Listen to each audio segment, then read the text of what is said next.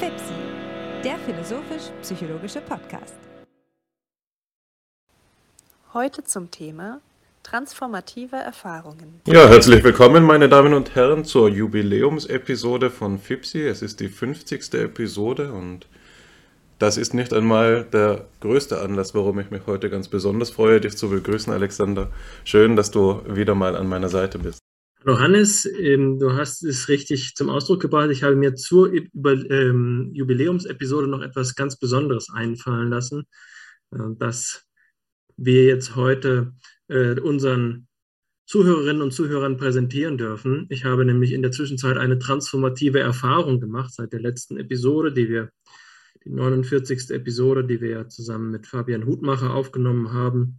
Seitdem hat sich etwas Wesentliches verändert. Ich bin nämlich Vater geworden und das ist ein, ein hervorragendes Timing. Das hätte sich mein Sohn nicht besser aussuchen können, wenn er vielleicht, während ich es aufgenommen habe, im Hintergrund schon immer Fipsi mitgehört hat, hat er sich wohl gedacht, dass er jetzt pünktlich zur 50. Folge noch einmal ähm, Gas geben muss. Und er hat es geschafft. Und so können wir jetzt ein äh, wunderbares Anschauungsbeispiel für unser Thema zum Besten geben. Was ist denn unser Thema? Ja, also unser Thema ist genau das. Wir wären nicht wir, wenn wir nicht ähm, unmittelbar aus dem Leben sprechen würden oder es zumindest versuchen würden, so zu tun. Wir sprechen über transformative Erfahrungen. Und ihr habt ja schon mehrmals jetzt meine Glückwünsche ausgesprochen, aber an dieser Stelle möchte ich es auch nochmal im Namen aller unserer Zuhörerinnen und Zuhörer tun. So frei bin ich einmal, so viel Gemeingeist und Wille unterstelle ich. Es ist eine große Freude, ähm, die Geburt deines Sohnes und ein umso erhabenerer Anlass für diese Reflexion, die wir jetzt anstellen wollen. Ich denke, dass es ähm, ganz gut ist, wenn wir so vorgehen, dass wir das Ganze nicht theoretisch überfrachten, sondern wirklich versuchen, aus dem Leben zu sprechen. Ich mache mal die Einführung auf eine Art und Weise, wie ich sie auch in einem Artikel gemacht habe, den ich äh, in jüngster Zeit zu geschrieben habe. Da habe ich versucht, ein Transformationsmodell der negativen Anthropologie zu entwickeln, auf das sind wir ja auch immer wieder einmal bei FIPSI zu sprechen gekommen, auf diesen Umstand, auf das Transformationsmodell und seine verschiedenen Anwendungsweisen. Vieles, was ich damals geschrieben habe, würde ich heute anders schreiben, so wie das ja öfter ist, aber nicht nur aus Eitelkeit, sondern auch, weil ich gewisse Zusammenhänge in der Zwischenzeit doch nochmal deutlicher gesehen habe. Ähm, und ich bin mir sicher, dass ich nach der heutigen Episode Fipsi noch einmal einige Zusammenhänge anders sehen werde. Und vielleicht nehme ich das zum Anlass, ähm, demnächst eine Neuauflage des Artikels zu schreiben. Aber wie ich es eingeleitet habe damals, so will ich es auch heute tun, nämlich einmal mit der Feststellung, dass Transformation als Begriff in aller Munde ist. Es ist ein Modebegriff und das ähm, muss man immer auch mit etwas Vorsicht genießen, wenn ein Begriff zum Modebegriff avanciert, weil damit auch eine starke Erwartungshaltung einhergeht, gewisse Themen des Zeitgeists abzuklappern und gewisse, vielleicht sich äh, auch in der Bedeutungseinschätzung äh, zu vertun, die so ein Begriff haben kann. Und deshalb möchte ich einmal auf, ein, auf einige der Kontexte hinweisen, in denen der Begriff Transformation in jüngster Zeit denn so gefallen ist. Ähm, der, das Ganze angestoßen hat wohl Laurie Ann Paul, eine Entscheidungsforscherin aus den Vereinigten Staaten, auf die wir ähm, auch im weiteren Verlauf der Episode zu sprechen kommen werden, die ein Buch geschrieben hat, das den Titel trägt Transformative Experience. Und in diesem Buch stellt sie gewisse ähm, Annahmen der traditionellen Entscheidungsforschung in Frage. Vor allen Dingen die, dass wir ähm, rationale Entscheidungen nur dann treffen können, wenn wir im Vorhinein gewisserweise den erwarteten Nutzen, Expected Utility, berechnen können. Nun sagt Paul, es ist doch so, dass es eine Reihe von Erfahrungen gibt, die dazu noch wesentlich sind für unser Leben und für unser Selbstverständnis, für die diese, dieser erwartete Nutzen grundsätzlich nicht berechnet werden kann. In der Rationalitätsforschung, beispielsweise durch Pettigrew, Vorname weiß ich nicht mehr aus dem Stand, wurde das aufgefasst als eine, so, als eine existenziale Herausforderung an die Entscheidungsforschung. Eine, die eben de, den rationalen Agenten, den Homo economicus der Entscheidungsforschung, gewisserweise auf den Boden des Seins zurückholt und ihn einmal ähm, konfrontiert mit den Entscheidungen, auf die es eben wirklich ankommt. Das sind dann nicht ähm, Entscheidungen, die sich entweder direkt oder indirekt auf Geld oder vergleichbar skalierbare Medien beziehen, sondern eben Entscheidungen, um die sich das Leben dreht und die das eigene Leben auch betreffen. Was genau das bedeuten wird, das würde ich einmal einklammern und ähm, in Aussicht stellen für die Diskussion. Ein weiterer Kontext, in dem diese, ähm, dieser Begriff der Transformation und der transformativen Erfahrung aufgetaucht ist und von dem ich ihn auch ursprünglich kenne, ist der Kontext der negativen Theologie. Da war es so, dass ähm, Rico Gutschmidt, Dr. Rico Gutschmidt im Kolloquium der Arbeitsgemeinschaft einen Vortrag gehalten hat, in dem dieser Begriff, wenn ich mich richtig erinnere, en passant gefallen ist, also nebenbei. Und der hat mich unmittelbar hm, aufmerken lassen und hat mir veranlasst, eben Gutschmidts Forschung mir näher anzusehen, wo er eben immer wieder auch auf diesen Begriff zu sprechen kommt. Es gibt da, wenn ich mich richtig erinnere, zwei gesonderte Artikel von ihm, in denen er versucht, den Begriff der transformativen Erfahrung fruchtbar zu machen im Sinne einer philosophisch und mystischen Praxis, die ähm, die pyrrhonische Skepsis überwindet. Also das ist jetzt ein voraussetzung, voraussetzungsreicherer Kontext. Die pyrrhonische Skepsis ist eine Skepsis gewisserweise an allem, die, wenn man sie radikal genug denkt, so weit geht, dass sie die Handlungsfähigkeit in Frage stellt. Also wenn ich selbst daran zweifle, dass ich, wenn ich die Hand ausstrecke, die Türklinke treffen werde, dann hat es vielleicht gar nicht mehr so viel Sinn, die Hand überhaupt auszustrecken und man äh, verfällt gewisserweise in eine, eine Handlungsstarre. Das ist auch, ich kenne den Kontext nicht tief genug, um da jetzt ausführlich darauf einzugehen, aber das ist auch ein Vorwurf, der mit dem Pyrrhon seiner Zeit im antiken Griechenland selbst konfrontiert wurde und auf den er durch eine ähm, ja, der, der stoischen Unerschütterlichkeit verwandte Art und Weise reagiert hat. Man handelt eben einfach trotzdem. ja, und eine Idee dieser pyrrhonischen Skepsis ist auch, dass sie einen entfernt aus den alltäglichen, teilweise eben auch bloß tagesaktuellen ähm, Kudelmudel des bürgerlichen Lebens und eine, einen in eine Geistesverhaltung versetzen, Geisteshaltung versetzen kann, die es einem gestattet, sich auf das Wesentliche zu besinnen. Gutschmidts Position ist jetzt die, dass wir eben ähm, aus diesem, mit dieser skeptischen Haltung aber nicht wirklich an dieses äh, Ziel kommen, das die Antike ihr ähm, eingeräumt hat in der Pyrrhon-Schule, sondern dass wir das Ganze durch eine quietistische Lösung überwinden müssen. Das heißt, eine, die das Zweifeln zum Schweigen bringt und er sieht Anlässe für diese Einkehr der Stille eben in der Mystik, in der Religion und in der Philosophie. Das heißt, man könnte es zuspitzen und sagen, Alexander, was dir vielleicht passiert ist, ist, dass mit der Geburt deines Kindes all das auch womöglich eitle Fragen und all das vielleicht auch von allzu weltlichen Motiven ähm, getriebene Streben zum nächsten, nächster Aufsatz, nächstes Buch und so weiter zur Stille gekommen sein könnte. Das ist etwas, das nur du beurteilen kannst und ich ähm, will es einmal so stehen lassen. Ähm, und auf einen weiteren Kontext hinweisen, das ist dann auch der letzte Kontext, auf den ich zu sprechen kommen will in dieser Einleitung, in der der Transformationsbegriff aufgegriffen worden ist. Und das ist da ein Kontext, der veranschaulicht, wie unglaublich ähm, anschlussfähig der Begriff ist und in welch ähm, inhaltlich weit entfernten Themenfeldern der Begriff anzufinden ist, weil es handelt sich hierbei um das Themenfeld der Tierforschung und im weiteren Sinne der evolutionären Anthropologie.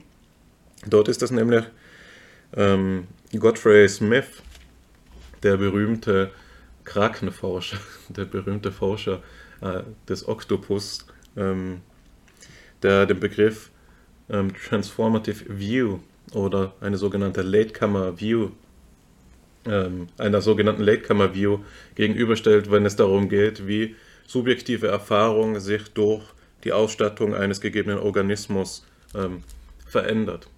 Damit stellt er die Ansicht in Frage, dass evolutionär spätere ähm, entwickelte Errungenschaften oder eben organismische Veränderungen gleichbedeutend damit wären, dass sie eine anspruchsvollere, komplexere oder eben auch intelligentere ähm, Bewusstseinsstruktur hervorbringen würden, sondern er argumentiert, dass es gewisse Eigenschaften des Organismus gibt, die ähm, zu einer Transformation des Bewusstseins führen, unabhängig von der, dem Zeitpunkt ihres Auftretens.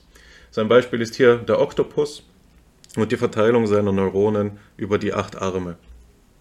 Also, wenn ich mich richtig erinnere, sind es zwei Drittel der Neuronen des Oktopus, die auf seine acht Arme verteilt sind, sodass das Modell des Bewusstseins, welches wir ähm, haben, aufgrund unseres Menschseins, wo wir den Großteil, mit Abstand den größten Teil unserer Neuronen gesammelt an einem Punkt, nämlich im Gehirn, auffinden, dass diese Struktur beim Oktopus nicht unterstellt werden kann.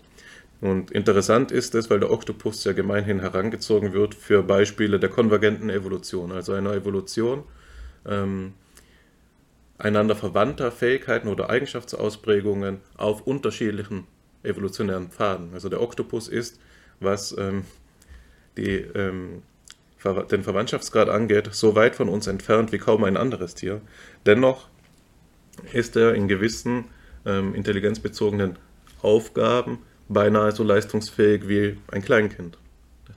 Und das ist eben die Faszination, von der Godfrey Smith ausgeht und sagt, es ist offenbar möglich, dass ein Bewusstsein, das fundamental anders strukturiert ist als das unsere, nämlich peripher organisiert an, an, anstelle von unserer Zentralorganisation, das dennoch zu ähnlichen und vergleichbaren Leistungen kommen kann. Und das kann man seines Erachtens nach nur durch den Begriff der Transformation erklären.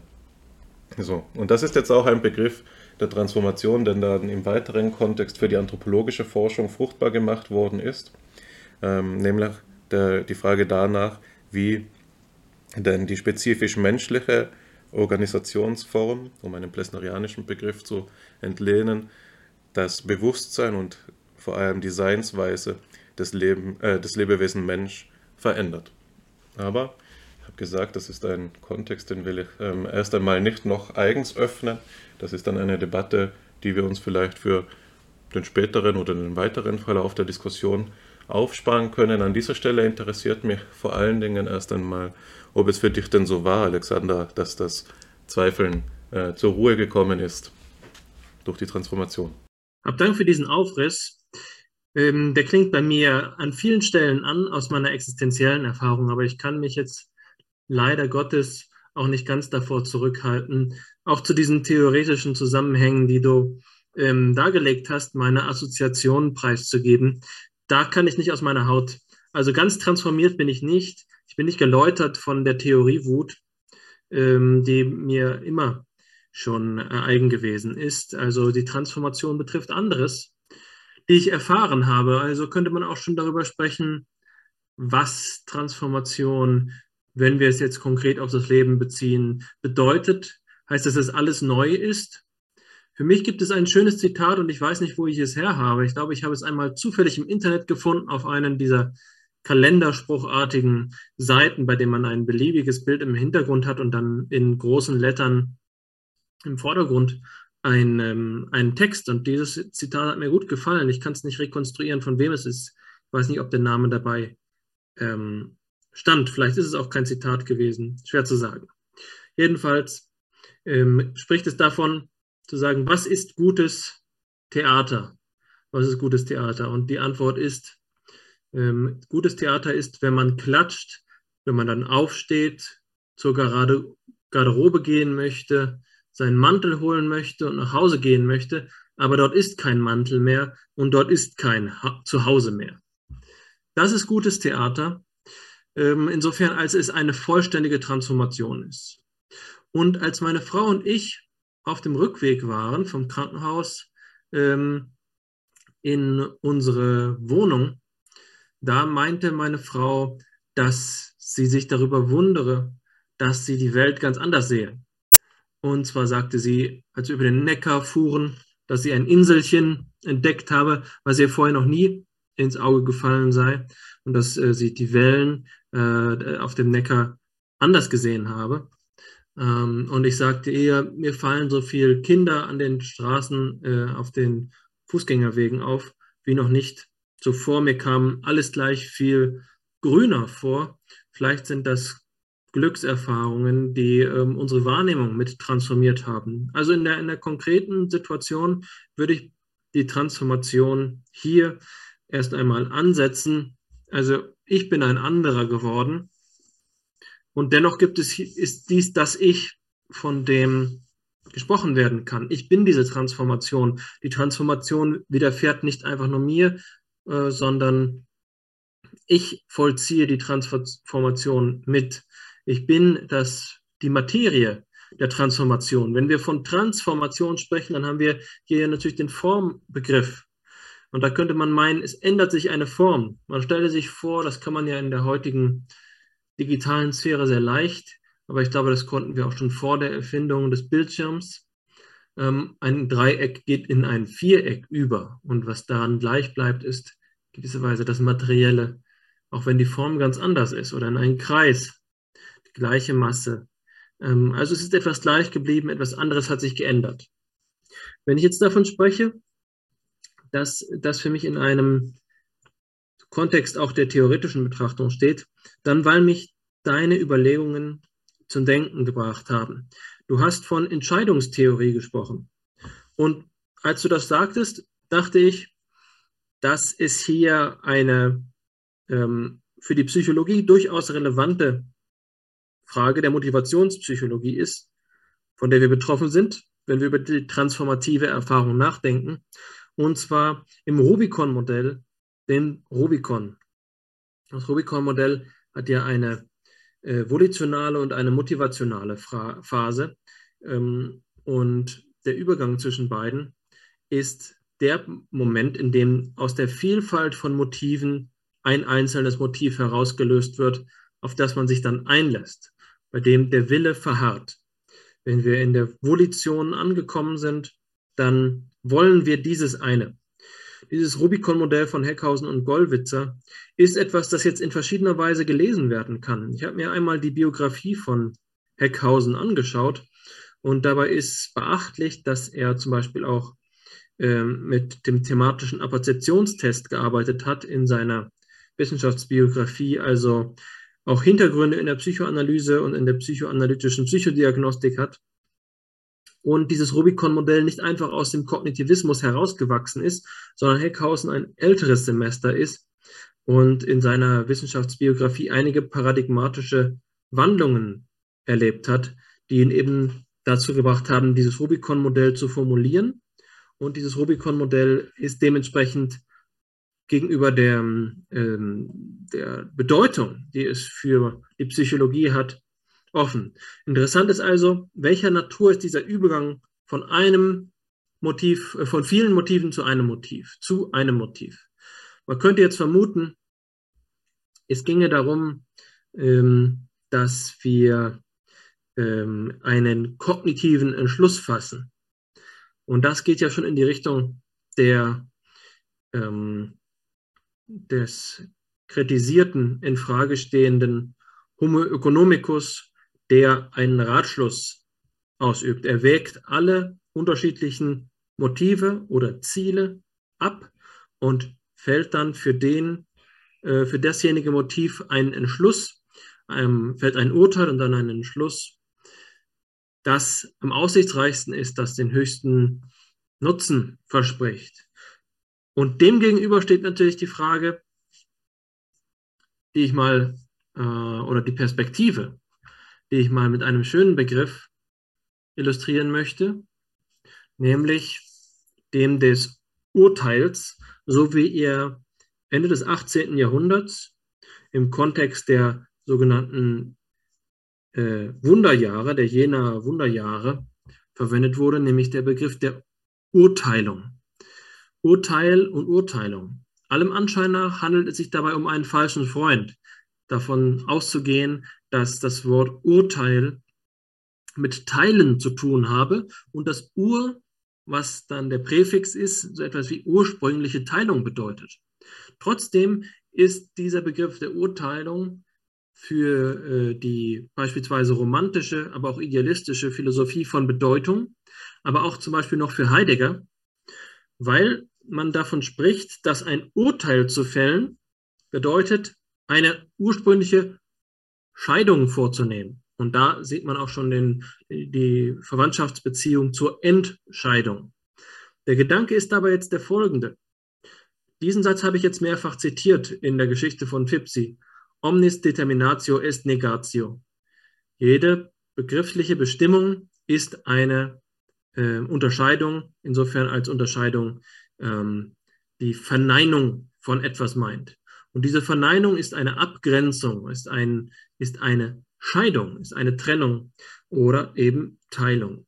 Und die Frage ist jetzt, was ist der Anfang? Was ist der, der ursprünglichste, was ist die ursprünglichste aller Teilungen? Und mit Fichte lässt sich das eben so denken, dass Ich ist etwas, was sich selbst setzt. Es gibt einen thetischen Anfang, aber das ist so lange noch kein Begriff, wie es sich nicht abgrenzt. Und das ist der Anfang von allem äh, Bewusstsein, das ist der Anfang von allem Werden, wenn sich das Ich von etwas unterscheidet und das muss dann das Nicht-Ich sein. Das ist also so eine Idee von Urteilung, ein Urteil. Ins Psychologische gewendet will ich auf den Begriff zurückkommen, den du existenziale oder existenzielle Herausforderung genannt hast. Wenn wir sagen, wir haben das, die Heckhausen'sche Rubicon-Variante kognitiv auf der einen Seite, sagen wir, dass die, ähm, die Entscheidung stattfindet, weil Kognition in einem intellektualistischen Sinne stattfinden. Äh, die Alternative ist, dass die Entscheidung in so einem existenziellen Sinne stattfindet, der gerade nicht zurückgeführt werden kann auf die, ähm, auf die Ratio, auf den, die, die ökonomische Abwägung zwischen unterschiedlichen Nutzen, ähm, ja, Feststellungen oder Kalkulationen. Man könnte also sagen, der Übergang von der motivationalen zur volitionalen Phase, der Übergang des Rubikons, ist kein Übergang, der äh, vollständig rational rekonstruiert werden kann, sondern er geschieht eben insofern als die Entscheidung für ein Urteil, äh, die Entscheidung für ein Motiv überhaupt erst auch den Maßstab setzt. Und so gesehen, also nicht kognitivistisch gesehen, in einem gewissen Sinne voluntaristisch gesehen, insofern als wir sagen, dass der Wille am Anfang steht, und darauf will ich gleich zurückkommen, kann, kann man das Rubicon-Modell auch sehen. Das ist ein, eine ganz andere Motivationspsychologie, die daraus res resultiert. Und wenn wir das jetzt auf den Begriff der transformativen Erfahrungen zurückwenden, dann lässt es sich so sagen, dass es eben ein Kopfsprung ist, ein Sprung ins Ungewisse, dessen ähm, Konsequenzen und dessen Nutzen sich erst zeigen, insofern als es vollzogen wird. Im Hintergrund des Rubicon-Modells steht ja die Überschreitung des Flusses Rubicons durch, durch Gaius Julius Caesar, was dann in den Kriegen des, der Triumvirate, glaube ich, zu, einer, zu der wesentlichen Entscheidung ähm, über das Schicksal des römischen Kaiserreiches oder römischen Reiches ähm, geführt hat. Der Rubikon ist also ein Bild und die Frage ist, schreitet Cäsar oder reitet Cäsar über den Rubikon, weil er klar sieht, dass alles dafür spricht? Oder ist es so, dass es dort eine urtümlichere, eine, ähm, eine agentische, äh, eine spontane Macht und Gewalt gibt, die uns da hinüberführt. Und das könnte eben so etwas sein, und darauf will ich jetzt zurückkommen, was doch im Falle von meiner eigenen Erfahrung, Verzeihung, meiner eigenen Erfahrung, etwas ist, was im höchsten Maße jenseits meiner eigenen Herrschaft, meiner eigenen Kontrolle, meiner eigenen Fähigkeiten liegt. Also wie ist die Erfahrung, Vater zu werden, insof, ähm, insofern als es eine transformative Erfahrung ist. Es ist vor allen Dingen eine Erfahrung des schicksalshaften, äh, der schicksalshaften Notwendigkeit einer Naturgewalt, nämlich der Naturgewalt äh, der, der weiblichen Physiologie, die das Ganze, ähm, also das, äh, die einem das Ganze äh, bahnt, in der das Schicksal sich manifestiert. Also der Blasensprung ist ein, eine Faktizität, mit der das Ganze eintritt und mit der man in sein Schicksal eintritt. Also ähm, die, die Frage jetzt auf Cäsar bezogen, auf das Bild des Cäsars, ist doch auch eine, die die Ausgangssituation ausgesprochen ähm, intellektualistisch darstellt, als könnte hier das Individuum so etwa zwischen zwei gleichwertigen Alternativen eine, eine Wahl treffen, entweder oder. Entweder bleibe ich hier oder ich gehe darüber und ich überlege, ich schlafe noch einmal eine Nacht darüber oder ich versuche abzuwägen, was dafür und dagegen spricht. Das äh, ist, glaube ich, die Grenze dieses Modells. Nicht alles, es gibt gewissermaßen sicherlich solche Situationen, aber das sind dann keine transformativen in der Art und Weise, wie ich es erlebt habe. Es ist nicht so, dass das Zweifeln ein Ende gehabt hat, weil dafür gute Gründe sprechen. Es ist schon eher so, dass sich hier etwas manifestiert hat. Aber jetzt könnte man wiederum auch den anderen Fehlschluss eingehen und sagen, na gut, das ist mir etwa so widerfahren, wie mir eine, äh, ein, ähm, eine Naturgewalt, ein Unwetter, ein, äh, ein Monsun widerfahren würde, als ob es gar keine Rolle spielte, wie ich damit umginge. Aber ich glaube, so wäre ich nicht Vater geworden. So wäre ich allenfalls, äh, hätte ich dem Ganzen beigewohnt. Aber das, was wiederum ähm, mich daran transformiert, ist ermöglicht nur dadurch, dass ich eine Haltung dazu habe, dass ich das Ganze will. Äh, und da komme ich jetzt auf das zurück, was ich angekündigt habe. Und damit habe ich, glaube ich, meine äh, ersten, doch sehr von der Theorie geleiteten Reflexionen auf das Geschehene äh, auch an einen gesunden ersten Haltepunkt gebracht, ist der Begriff des Voluntarismus. Also voluntas ist der lateinische Begriff für den Willen. Und der Voluntarismus stellt sich in der Geistesgeschichte als eine Alternative dar zu dem eben erwähnten Kognitivismus oder eben Intellektualismus einerseits und dem Emotionalismus andererseits, wobei dieser Trias also zwischen Emotionen, Kognitionen und drittens eben Motivation oder Volitionen, ähm, die selbstverständlich ihre äh, vermögenspsychologische Tradition hat. Jedenfalls formiert sich äh, die Idee eines Voluntarismus im 19. Jahrhundert. Äh, natürlich gibt es sie auch schon vorher, aber der prominente Voluntarismus ist im 19. Jahrhundert entwickelt worden. Und zwar finden wir ihn zum Beispiel bei Arthur Schopenhauer. Arthur Schopenhauer, der äh, mit einem einzelnen Satz dem Voluntarismus sicherlich den besten Ausdruck gegeben hat, auch wenn dieser Ausdruck immer wieder an anderer Stelle, nämlich in der Willensfreiheitsdebatte angeführt wird. Aber ich finde, nach meinem Dafürhalten ist es ein klarer Ausdruck für das, was zum Wesenskern des Voluntarismus gehört. Und das ist, ähm, man kann zwar tun, was man will, aber man kann nicht wollen, was man will. Und die Aussage, die damit gemeint ist, ist, dass es eine Ursprünglichkeit des Willens gibt. Der Wille ist dasjenige, was bei Schopenhauer eben auch in einer metaphysischen Eigenständigkeit die Richtung gibt, den die Spontanität ausmacht.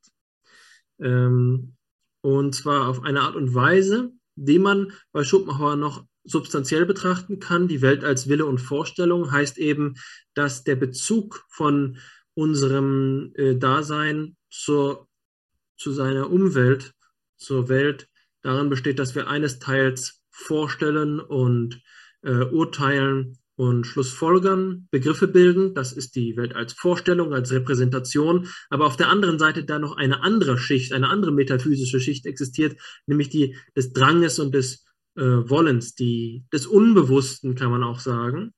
Ähm, ein Motiv, was von Schopenhauer hervorgebracht worden ist und von größter Wirkmacht in der Geistesgeschichte gewesen ist, auf viele ähm, Denkerinnen und Denker einen entscheidenden Einfluss ausgeübt hat und ähm, wesentlich auch so etwas mitbestimmt wie die Vorstellung, die wir zum Beispiel bei Bergson finden, dass unsere Episteme, unser epistemisches Vermögen, unser Erkenntnisvermögen zweigeteilt ist. Auf der einen Seite haben wir einen intuitiven Zugang zur Welt, ja, das entspricht also hier eher dem Willen, und dann haben wir einen intellektuellen Zugang zur Welt, einen repräsentierenden Zugang zur Welt, das entspricht eher äh, dem, äh, der, dem, der Vorstellung bei Schopenhauer. Also der, der Gedanke des Voluntarismus findet sich bei Schopenhauer, er findet sich aber auch bei Wilhelm Wundt. Wilhelm Wundt ist auch Voluntarist gewesen, allerdings im Gegensatz zu Schopenhauer nicht auf die Art und Weise einer Substan eines substanziellen metaphysischen Willens, sondern Wilhelm Wundt war ein Aktualitätstheoretiker. Bei ihm ist das, äh, formiert sich die, ähm, die Aktivität der Psyche, die, die Seelentätigkeit, das Seelenleben formiert sich nicht in einer überdauernden äh, die unzeitlichen Seele, die transzendent ist, sondern sie formiert sich in der jeweils aktuellen äh, Gegebenheit. Also, ähm, der Voluntarismus ist eine Alternative zur Erklärung von dem, was jetzt hier der, der, die transformative Erfahrung bedeuten kann. Du hast es gerade schon angedeutet. Der aktuelle, die aktuelle Popularität des, ähm, des Transformationsbegriffes äh, ist beachtlich, vor allen Dingen insofern, als es dem ähm, Homo, economicus als anthropologischer Idee oder dem Menschenbild des Homo economicus widerspricht, aber es ist nicht die jüngste aller Ideen. Die im Hintergrund dieser Transformationsidee stehen Traditionen, die ähm, unsere Entscheidung für Motive, unsere Urteilung auf etwas, eine urtümliche Kraft zurückführen, auf etwas, was jenseits unseres Denkvermögens steht, ähm, nämlich die, äh, die äh, ja, der Wille, der Wille schlechthin. Ich will noch auf ein letztes Detail zu sprechen kommen. Und das ist, ähm, das Ganze wieder zurückzubinden an den Anlass, für unsere Themenwahl, nämlich an die Geburt meines Sohnes. Und du hast es sehr schön in einer Nachricht, die du mir geschickt hast, zum Ausdruck gebracht. Du stellst dir die, ähm, diese Transformation wie eine Realitätsverdichtung vor. Realitätsverdichtung hat mir sehr gut gefallen. Weswegen? Äh, die Welt findet eine Ordnung. Die Welt findet in der Geburt einen Mittelpunkt und sie fällt auf ein Krankenhauszimmer zusammen. Und das ist nicht nur in einer Aktualität gemeint, sondern die Existenz dieses Kindes ist plötzlich etwas, was existenziell unweigerlich, aber auch emotional in, in größter Offenheit, zumindest in, zumindest in meinem Fall, angenommen, das gibt, was ja die Orientierung ist. Und das passt zusammen. Die Welt verdichtet sich auf dieses Krankenhauszimmer, in dem man die ersten Tage mit dem Kind verbringt. Die Realität verdichtet sich da. Und ich glaube, das ist im Kern das, was, ähm, was darin zum Ausdruck kommt. Was hat sich an mir transformiert? Dort, wo vorher eine Ordnung gefehlt hat, ähm, und damit meine ich nicht mein ganzes Leben, sondern etwas in meinem Leben hatte es noch nicht, das hat nun eine Ordnung. Und hier würde ich auch die Antwort auf deine Frage ansetzen. Bin ich von allen Zweifeln befreit worden? Ja, in gewisser Weise insofern, als ich vorher schon eine Ahnung hatte, aber noch nicht gewiss sein konnte, was das für eine Ordnung ist, was Familie für eine Seinsordnung ist. Und das will ich so formulieren. Ähm, ich hatte vorher ein äh, Spannungsgefühl und eine Ungewissheit darüber, was es bedeuten könnte. Und im Rahmen der Vorbereitung auf die Geburt, sagen wir mal zum Beispiel im Geburtsvorbereitungskurs, habe ich mir die Einstellung angewöhnt zu sagen, dass ich es nicht wissen kann.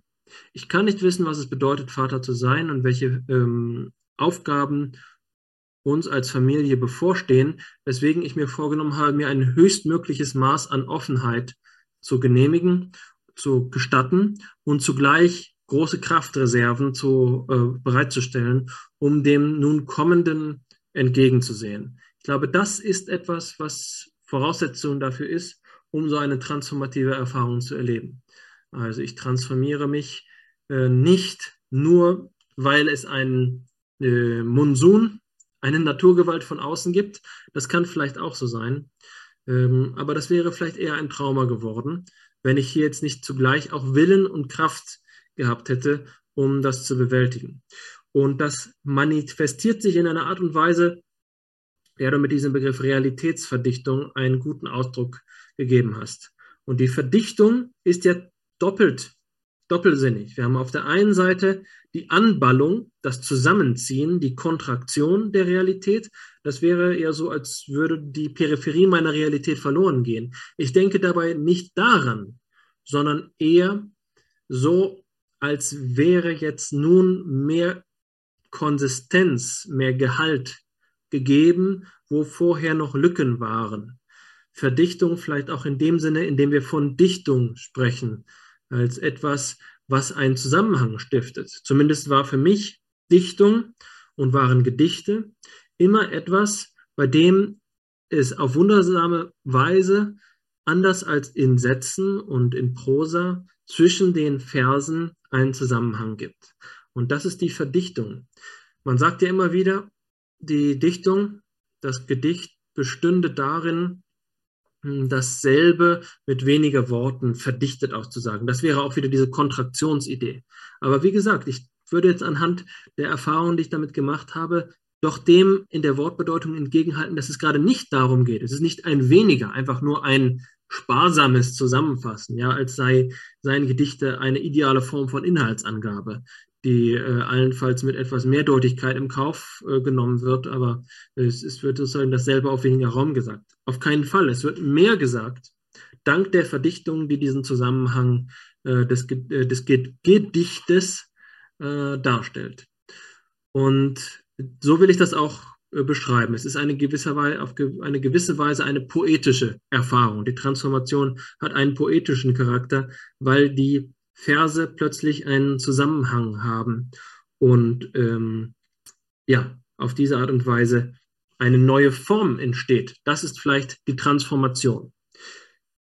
Der Ausblick ist natürlich, was ist nun, äh, wenn sich nicht die ähm, Form ändert, sondern wenn sich die Materie ändert. Gibt es da auch sowas? Ich dachte vorhin an den Begriff der Transsubstantiation, den wir als ähm, die Verwandlung von Brot und Wein in Leib und Blut äh, kennen aus, der, äh, aus dem katholischen Katechismus. Hm, das ist nochmal eine Frage, wie das in Beziehung zum, zur Transformation steht. Aber das ist nur eine Horizontfrage. Jetzt habe ich mir die Freiheit genommen, äh, ausführlich über diese Erfahrung zu berichten, aber ich will jetzt nicht Tyrann sein und das Wort wieder an dich zurückgeben. Ja, vielen Dank, Alexander. Also es ist ja, ähm, damit machst du ja nichts anderes als das, worum ich dich gebeten habe. Von daher habe ich das ganz im Gegenteil nicht als tyrannisch, sondern als, ähm, als sehr offen erlebt. Und in der Tat sprichst du mit dem Themenkomplex der Transsubstantiation äh, etwas an, das ähm, ins Wesen dessen zielt, auf das wir im zweiten Material zu sprechen kommen werden, nämlich die anthropologische Bedeutung der Transformation. Und ich glaube, dass du damit das ansprichst, mit dem sich zugleich die Ansätze, die vorliegen, am schwersten tun, nämlich Transformation als etwas zu begreifen, das mehr als bloß formal ist. Ähm, und die Art und Weise, wie es begriffen wird, ist nämlich genau in Analogie zu dem, was du anhand des Übergangs vom Dreieck zum Quadrat beschrieben hast als eine Veränderung der Form des Lebewesenseins.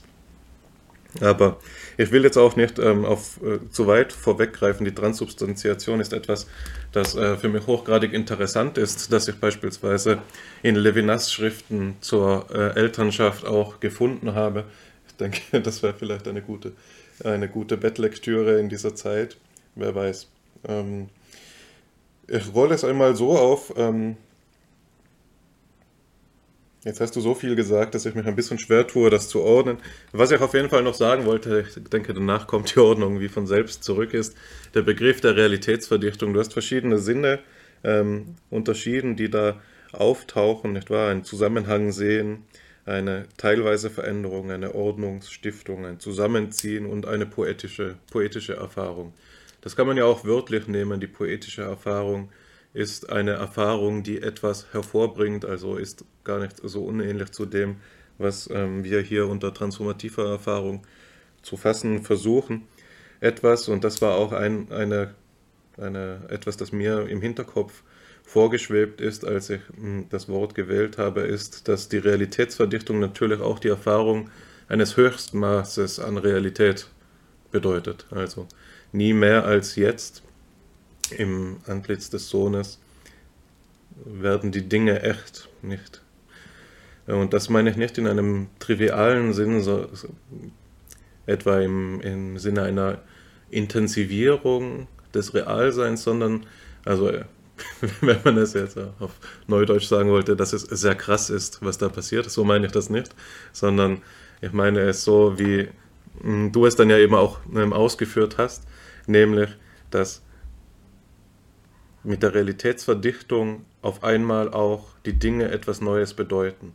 Es ist nicht nur so, also in der Empathieforschung gibt es eine, einen Begriff, der heißt äh, bei Edith Stein die iterative Empathie. Dort wird die Empathie aufgefasst als eine Quelle des Selbstwissens. Hm, das funktioniert so, wir sehen uns im anderen als jemand, der durch den anderen auch gesehen wird. Also das, was wir mit Derrida öfter veranschaulicht haben, das sich gesehen sehen. Ähm, wenn sich Derrida etwa von der Katze im Spiegel gesehen sieht.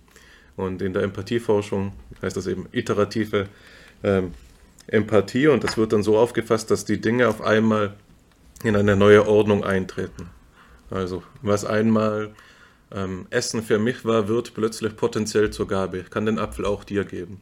Und mit dem Sohnemann stelle ich mir das genau so vor, dass da eine solche neue Ordnung sich ähm, in die alte bestehende Ordnung, die dadurch ja nicht aufgelöst wird, sondern eben einfach angereichert wird, fügt. Jetzt ist es auf einmal nicht mehr nur der Schreibtisch, an dem du sitzt, sondern vielleicht auch eben eine potenziell gefährliche Kante, die auch früh oder spät ähm, abgeklebt werden muss und so weiter. Und das hat natürlich auch Implikationen, die über das Alltägliche hinausgehen. Also ähm, wenn ich da denke an Politik, ja, plötzlich ist das nicht mehr, mehr nur die Gesellschaft, in der man selbst sich durchkämpft, sondern es ist auch die Gesellschaft, die man dem eigenen Kind zurücklässt und dementsprechend sollte die auch mehr oder weniger so sein, dass das lebenswert ist und dass das ein schönes Leben sein kann, das das Kind da führen darf. Ja. So, jetzt komme ich aber zur Ordnung zurück, weg von den Assoziationen und möchte auf etwas ähm, eingehen, das ähm, auch mir widerfahren ist, nämlich, dass du gesagt hast, dass dir plötzlich die Kinder auffallen in den Straßen.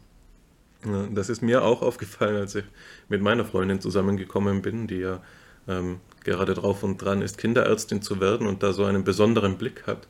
Äh, und immer wenn wir spazieren gehen, sagt sie, schau dir den süßen Mini an. und die süßen Minis sind immer die Kinder in den Straßen und äh, anhand dieser Wortmeldungen ist mir einmal aufgefallen, wie blind ich dafür war. Also dass das, diese Kinder, die die Städte ja wirklich bevölkern, ähm, für mich einfach unsichtbar waren und keine relevanten, keine Affordanz hatten auch. Und ähm, erst mit ihr mir da die Augen geöffnet wurden und ich das genauso einordnen würde, wie du es sagst. Das ist jetzt bei mir noch weniger als bei dir, aber sicherlich keine vollständige Transformation meines gesamten Lebens gewesen, aber doch eine, ein Aufblitzen von Ordnung und ein Aufblitzen von Gegenwart, könnte man sagen, wo früher nur Vag Vagheit war und wo früher eigentlich ähm, ja, nicht sonderlich viel war, äh, eine unbe unbestimmte Potentialität. Und das hat jetzt für mich einen Zusammenhang mit der Frage, die ähm, an die Entscheidungstheorie zurückbindet, nämlich die Frage danach, wie es überhaupt sein kann, dass wir etwas Neues erfahren. Oder um es in einer ähm, anderen Formulierung zu sagen, die Frage nach dem Paradox des Lernens. Als wir gemeinsam in Verona waren, habe hab ich diese Frage ähm, Guido Cusinato, deinem Doktorvater, gestellt. Also die Frage, wie kann es sein, dass wir, wenn wir etwas lernen, etwas verstehen, das wir bis dahin nicht verstanden haben? Ist Verstehen nicht immer das Ordnen, Einordnen von etwas, unter das Altbekannte, also höchstens so etwas wie eine Rekonfiguration des Altbekannten. Und wenn wir das eben ins ähm, Radikal treiben, heißt das dann auch, dass wenn wir Verstehen so auffassen, und so wird es gemeinhin im wissenschaftlichen Sinn aufgefasst, das Modell fasst etwas ähm, Auftauchendes unter etwas ähm, Vordefiniertes. Nicht wahr? Wir verstehen durch etwas bereits Verstandenes. Wenn man das radikal denkt, dann ist das Neue nicht möglich. Nicht wahr? Dann können wir das Neue nicht erfahren, sondern wir können eigentlich immer nur ähm, Rekonfigurationen des Alten entdecken. Und Cusinato hat da, wie es seine Art zu sein scheint, ich kenne ihn ja nicht so gut, aber wie es wohl seine Art ist, sehr prägnant geantwortet mit einer, ja, etwas, das ich nicht anders deuten konnte, als dass es für ihn unmittelbar evident ist. Also der Sinn der Frage hat sich vielleicht gar nicht erschlossen. Er meinte, ja, wir lernen etwas Neues, indem wir selbst neu werden. Und wir müssen ganz selbstverständlich uns transformieren, um das wirklich Neue sehen zu können. Und ich denke, dass genau das jetzt das ist, was ähm, in dieser ähm, Rationalitätsdebatte ähm, immer wieder im Hintergrund steht und das auch anhand von schönen Beispielen illustriert worden ist. Und zwei dieser Beispiele das ist meine Überleitung, man merkt es, habe ich heute mitgebracht als Materialien. Das eine ist das Motto des Buches von Lorian Paul. Das ist ein Zitat aus Winnie the Pooh. Und ähm, ich lese das einfach einmal vor als sozusagen als Appetizer. Und wenn ich die Namen falsch sage, das äh, ist mir schon jetzt bewusst, dass ich da einen vermutlich nicht richtig aussprechen kann, dann bitte ich um Verzeihung. Ich bin selbst nicht der größte Winnie the Pooh-Fan. And if E Eeyore, and if Eeyore backsnapped suddenly, then we could all laugh. Haha, amusing in a quiet way, said Eeyore, but not really helpful. Well, said Bitchlet, Biglet meekly, I thought. Would it break your back? Said, asked Pooh, very much surprised. That's what would be so interesting, Pooh, not being quite sure till afterwards. Pooh said, Oh, and they all began to think again. Ja, ein wirklich schön gewähltes Motto für ein Buch. Und der entscheidende Satz ist hier vermutlich der, ähm, dass Pooh, äh, dass ähm, Erie zu Pooh sagt, nun, ich weiß, wir können es nicht wirklich wissen, was uns eigentlich interessiert, bis es denn passiert ist. Und Laurie and Paul versucht genau diese, dieses Schema, diese Figur immer wieder in verschiedenen Kontexten zu iterieren und hiermit eben den Begriff ja, mit Inhalt zu füllen, den sie da transformative Erfahrung nennt. Eine der transformativen Erfahrungen, die sie diskutiert, ist hier eben mit Winnie the Pooh der Fall, sich den Rücken, das Rückgrat zu brechen. Ein anderer Fall, den, auf den gehen wir jetzt gleich ein, ist das Vampirwerden und eben der Fall, über den wir schon gesprochen haben, das ist natürlich auch nicht der letzte, auf den sie zu sprechen kommt, ist der Fall der Elternschaft.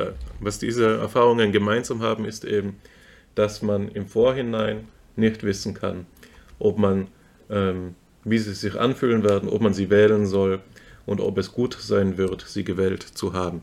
Und besonders lebhaft ist das mit dem Beispiel ähm, des Vampirwerdens zu veranschaulichen, das wir dann ja wieder ummünzen können, sozusagen als kreativen Mehrwert, als Transferaufgabe auf das uns interessierende Thema oder das für dich aktuelle Thema der Elternschaft.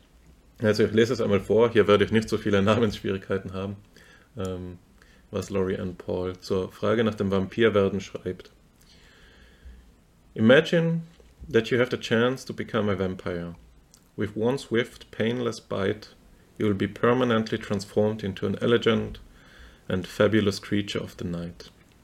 As a member of the undead, your life will be completely different. You'll experience a range of intense, revelatory, new sense experiences. You'll gain immortal strength, speed, and power, and you'll look fantastic in everything you wear. You will also need to drink blood and avoid sunlight. Suppose that all of your friends, people whose interests, views, and lives were similar to yours, have already decided to become a vampire. And all of them tell you that they love it. They describe their new lives with unbridled enthusiasm and encourage you to become a vampire too. They assuage your fears and explain that modern vampires don't kill humans, they drink the blood of cows and chickens. They say things like, I'd never go back, even if I could.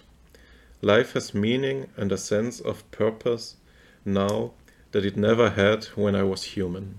I understand reality in a way I just couldn't before. It's amazing, but I really can't explain it to you, a mere human. You have to be a vampire to know what it's like.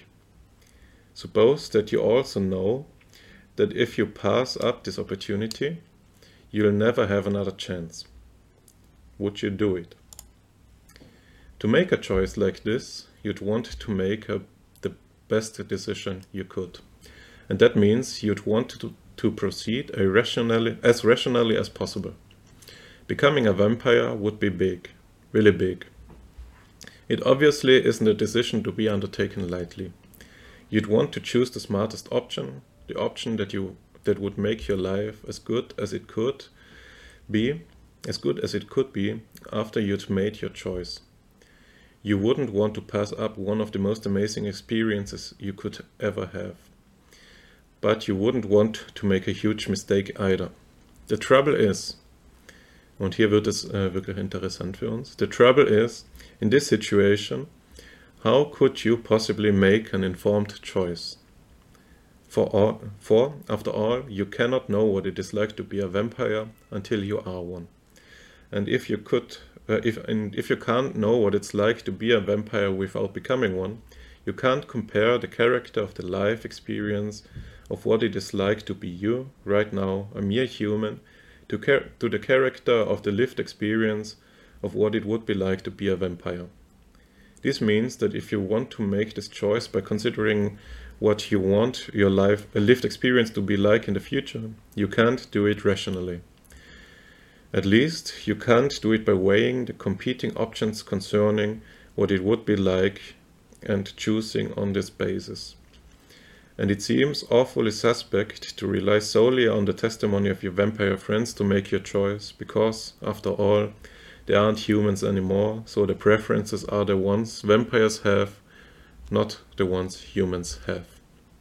Hier endet das lange Zitat, das äh, wohl ein in vielerlei Hinsicht interessant ist. Zum einen dadurch, weil es ein so ja, raffiniert konstruiertes Gedankenexperiment ähm, darstellt, wie sie vielleicht in den analytisch geprägten philosophischen Diskursen heutzutage auch üblich sind. Es werden verschiedene Quellen des Wissens ähm, vorgestellt und ähm, reflektiert beispielsweise eben die Entscheidung ähm, für oder wider des Vampirwerdens könnte gefällt werden auf Grundlage meines eigenen Erlebens, das wird erwogen und dann wird gesagt, ja, aber die Bewusstseinsstruktur ändert sich ja grundsätzlich, also ist das eigene Erleben keine gute Entscheidungsbasis. Dann werden ähm, soziale Informationsträger in Erwägung gezogen, die Freunde, die schon Vampire sind und die gleichzeitig sagen, dass es toll ist, dass sie es mir nicht wirklich erklären können. Und dann wird noch gesagt, dass man ihnen auch nicht wirklich trauen kann, weil sie ja schon veränderte Präferenzen haben ja, gar nicht so unähnlich eben, ähm, wie das eben ist mit ähm, Erfahrungen, die einen kategorialen Sprung in sich führen. Du selbst hast die Geburt angesprochen, das Schwangerwerden und das Schwanger, die Schwangerschaft austragen. Das hat ja noch eine graduale Dimension, nicht wahr? Man, das Kind wächst an und man ähm, hat sozusagen eine Zeit, um sich dort einzufinden in im Prozess des Elternwerdens, aber es gibt da dennoch diesen Sprung der tatsächlichen Geburt, wo das Kind Gesicht gewinnt und nicht mehr eine abstrakte, anonyme oder wie auch immer eine Präsenz eben ist im Mutterleib bloß, sondern als Mensch unter Menschen dann anwesend ist. Und ähnlich ist es hier mit dem Vampirwerden. Es gibt eben ähm, einen Prozess des Anhäufens von Informationen, eine ein, auch ein soziales Eingebundensein, immer mehr der eigenen Freunde werden Vampire, aber alles das entbindet nicht davor, den kategorialen Sprung zu vollziehen und sich beispielsweise beißen zu lassen. Zwar, man kann sich alles zurechtlegen, sagen, ich trinke dann Kuhblut, aber kein Menschenblut. Meine alten Menschenfreunde bleiben meine Menschenfreunde, auch wenn sie dann auf einmal lecker riechen und so weiter. Aber de facto weiß man es nicht und man weiß vor allen Dingen nicht, ob es im Nachhinein nicht doch wie eine gute Idee scheinen wird, den eigenen Freunden in den Hals zu beißen. Und ebenso wenig weiß man es, ähm, wie es denn sein wird, wenn man ein Kind hat. Also es, man sieht hier, es gibt gewisse strukturelle Analogien zwischen dem Beispiel, ähm,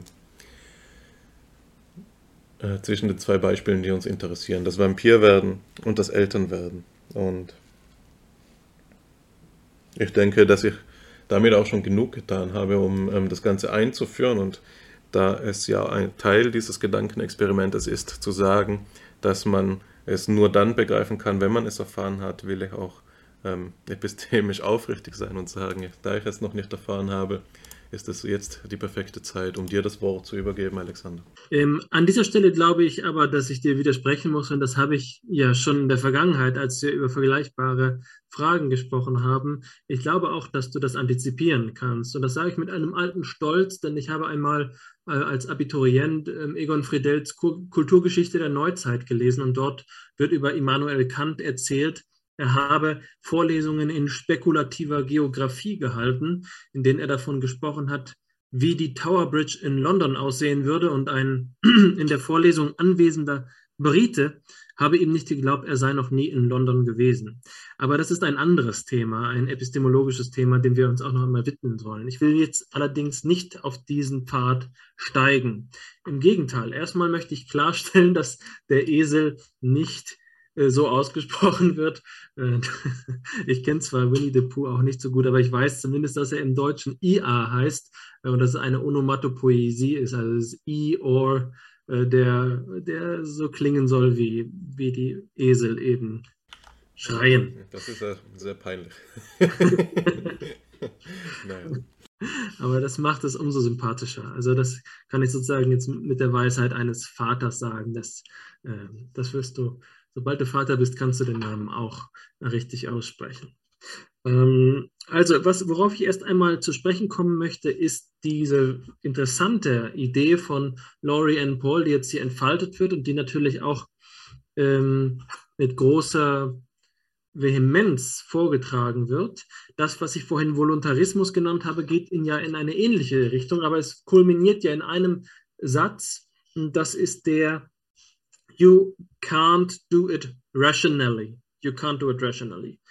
Da dachte ich unmittelbar an unsere Episode mit Peter äh, Klüger, der äh, Kügler, was sage ich, mit Peter Kügler, äh, der ähm, ja über den Ignorabimus-Streit gesprochen hat und die Möglichkeit, es nicht wissen zu können, was nun mit dem Bewusstsein auf sich hat. Und so könnte man jetzt hier sagen, man kann es einfach nicht wissen, was es mit dem Vampirismus auf sich hat oder mit der Vaterschaft auf sich hat.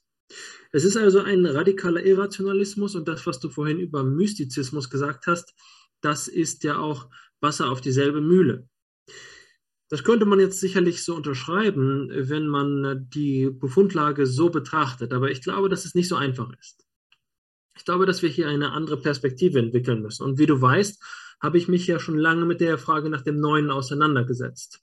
Äh, und ich freue mich, dass du das Thema aufgegriffen hast. Ich habe zum Beispiel in meiner der Verteidigung meiner Dissertation in Heidelberg äh, einen, äh, einen der drei Themenkomplexe, nachdem ich in der ersten Stunde meine Hauptthesen verteidigt habe, habe ich mich damit danach drei Thesen aus dem weiteren ähm, Zusammenhang der Psychologie auseinandergesetzt und eine der drei Thesen war für mich eben die Frage nach dem Neuen.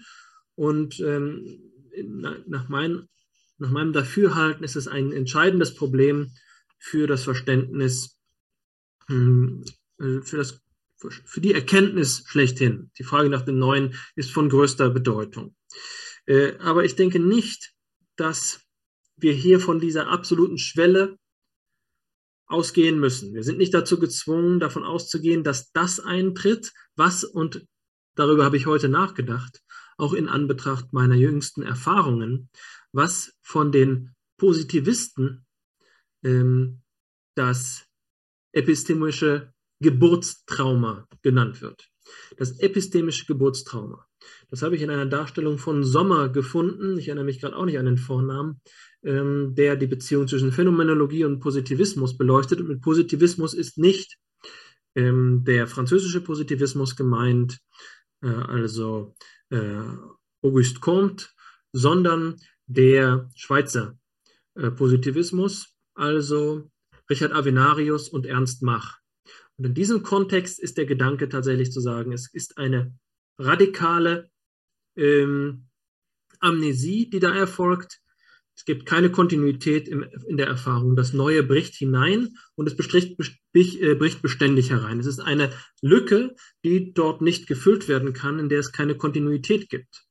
Das führt dann den realistischen Empirikern oder besser gesagt den Empiristen zu der Auffassung, die wir zum Beispiel bei William James finden, der sich sehr ausführlich mit dem Neuen auseinandergesetzt hat. Ähm, und ich habe mich halbwegs ausführlich mit William James Ideen über das Neue auseinandergesetzt, dass James also sagt, wie viele Empiristen, dass es kein Neues im engeren Sinne gibt. Ja, also es gibt diese zwei Standardpositionen zum Neuen, die rationalistische und die empiristische. Die rationalistische ist tatsächlich eine, die davon ausgeht, dass das Neue in einer Creatio ex nihilo auftreten kann und plötzlich da ist. Das finden wir jetzt hier auch bei diesem voluntaristischen Transformationsbegriff. Und die Empiristen sagen, wie du es vorhin auch selbst beschrieben hast, ist es einfach nur eine Rekonfiguration, als du dich auf Cusinato bezogen hast. Und beide Positionen halte ich nicht für ähm, zureichend, denn es gibt diese Vorahnung.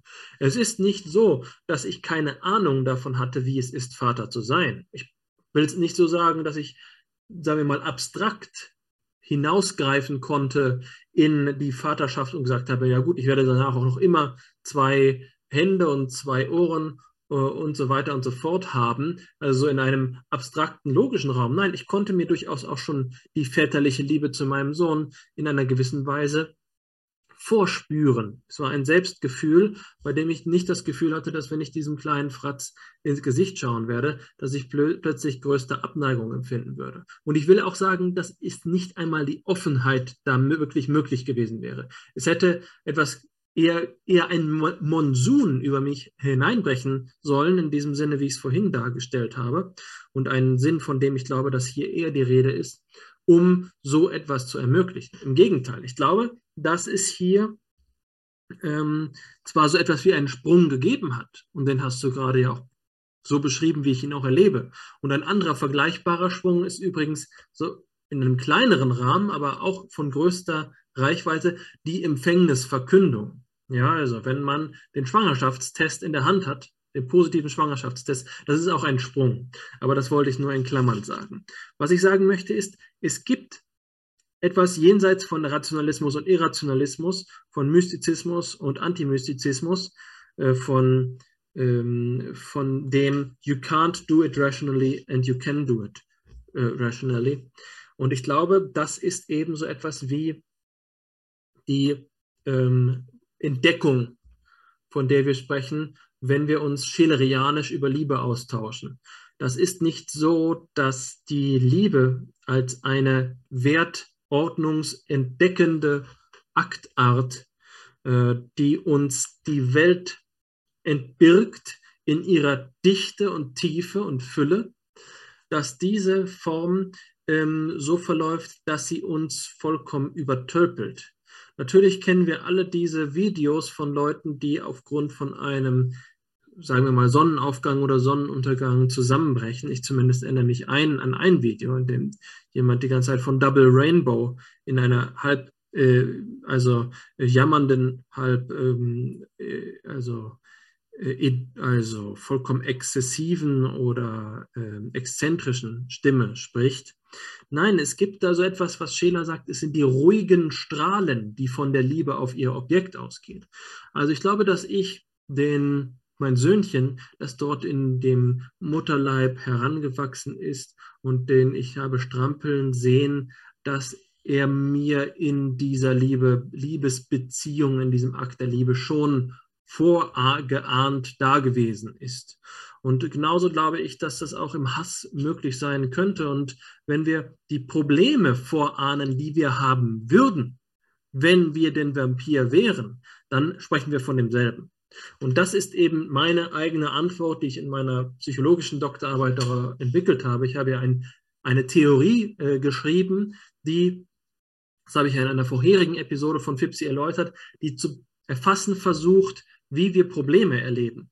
Dann ist die Vorahnung von Problemen das, was ich jetzt hier meine. Der Kern von dem Ganzen ist, dass man sich, bevor man Vater ist, äh, bevor man Eltern wird, nicht wirklich in der Konkretion darüber klar ist, was für eine Gestalt die Probleme haben. Aber die Probleme, die es da geben wird, dass es um das Überleben des eigenen Nachwuchs geht, dass es um ähm, äh, darum geht, welchen Rang die eigene Sozialsphäre Sphäre hat, wie die eigene Sozialsphäre aufgebaut ist, dass es den Übergang von also einem, einem Paar zu einer Familie im, im generationalen Sinne geht, das ähm, strukturiert, glaube ich, diese, diese Schwelle. Weswegen ich dieses You can't do it rationally als eine Überzeichnung klassifizieren würde. Ich glaube, dass es da ähm, sowohl richtig ist, dass wir sagen, you can't do it rationally, als auch richtig ist, you can't do it irrationally, weil die Vorgegebenheitsweise dieser Erfahrung nicht auf der Achse Rationalität, Irrationalität, Irrationalität stattfindet. Es ist auf einer emotionalen Achse vorgezeichnet, äh, wie sich uns die Welt öffnet oder wie wir uns zur Welt öffnen verhalten. Das, was Max Schiller die Weltoffenheit nennt. Das ist, glaube ich, ein Hinweis darauf, wie wir die äh, in der Transformation ablaufenden Erfahrungen auch in einem äh, in einer Art und Weise des Willkommenheißens vollziehen. Ähm, zumindest geht es mir so. Ich habe nicht das Gefühl gehabt in den letzten fünf Tagen, in denen mein Sohn nun lebt, dass das, was dort wieder, mir widerfahren ist, in einer Art und Weise ähm, äh, also ein, eine äh, vollkommene, radikale Fremdheit gewesen ist, sondern dass das alles seinen guten Platz hat, dass die Ordnung äh, geschlossen ist, dass sich das nur ausweitet, was schon auch als benigne Vorahnung, als benigne Anlage meines Odo Amoris, meiner äh, Wertordnung vorhanden gewesen ist. Ähm, aber ich lasse mich gerne davon überzeugen, dass es da Spielarten gibt. Ja, ich hatte vorhin schon vom Monsun gesprochen in der Metapher. Auf der einen Seite, auf der anderen Seite der Homo economicus, der seine, sich zu seinen Motiven entschied, äh, entschließt, weil er, ähm, weil er ähm, die Begründung hat oder weil er einen Nutzen sieht. Ähm, dazwischen gibt es ein weites Feld. Und ich glaube zumindest, dass das nur ähm, idealisierte Grenzformen sind und die konkrete Realität dazwischen abläuft. Ja, Alexander, ich muss sagen, ähm, dass deine Interpretation von Laurie Ann Paul mir durchaus zusagt und dass du einen Punkt aufgegriffen hast, den ich mir vorhin ähm, zu kommentieren verkniffen habe. Und das ist, dass man ähm, wirklich genau lesen muss, auch wenn es so eine eingängige Passage ist, die wir abgedruckt haben, dass da eben steht, dass wir nicht rational diese Entscheidung treffen können und dass selbstverständlich eine mögliche Antwortstrategie auf ähm, so eine Aussage es ist, dass wir das, was wir unter rational äh, verstehen, neu auffassen müssen.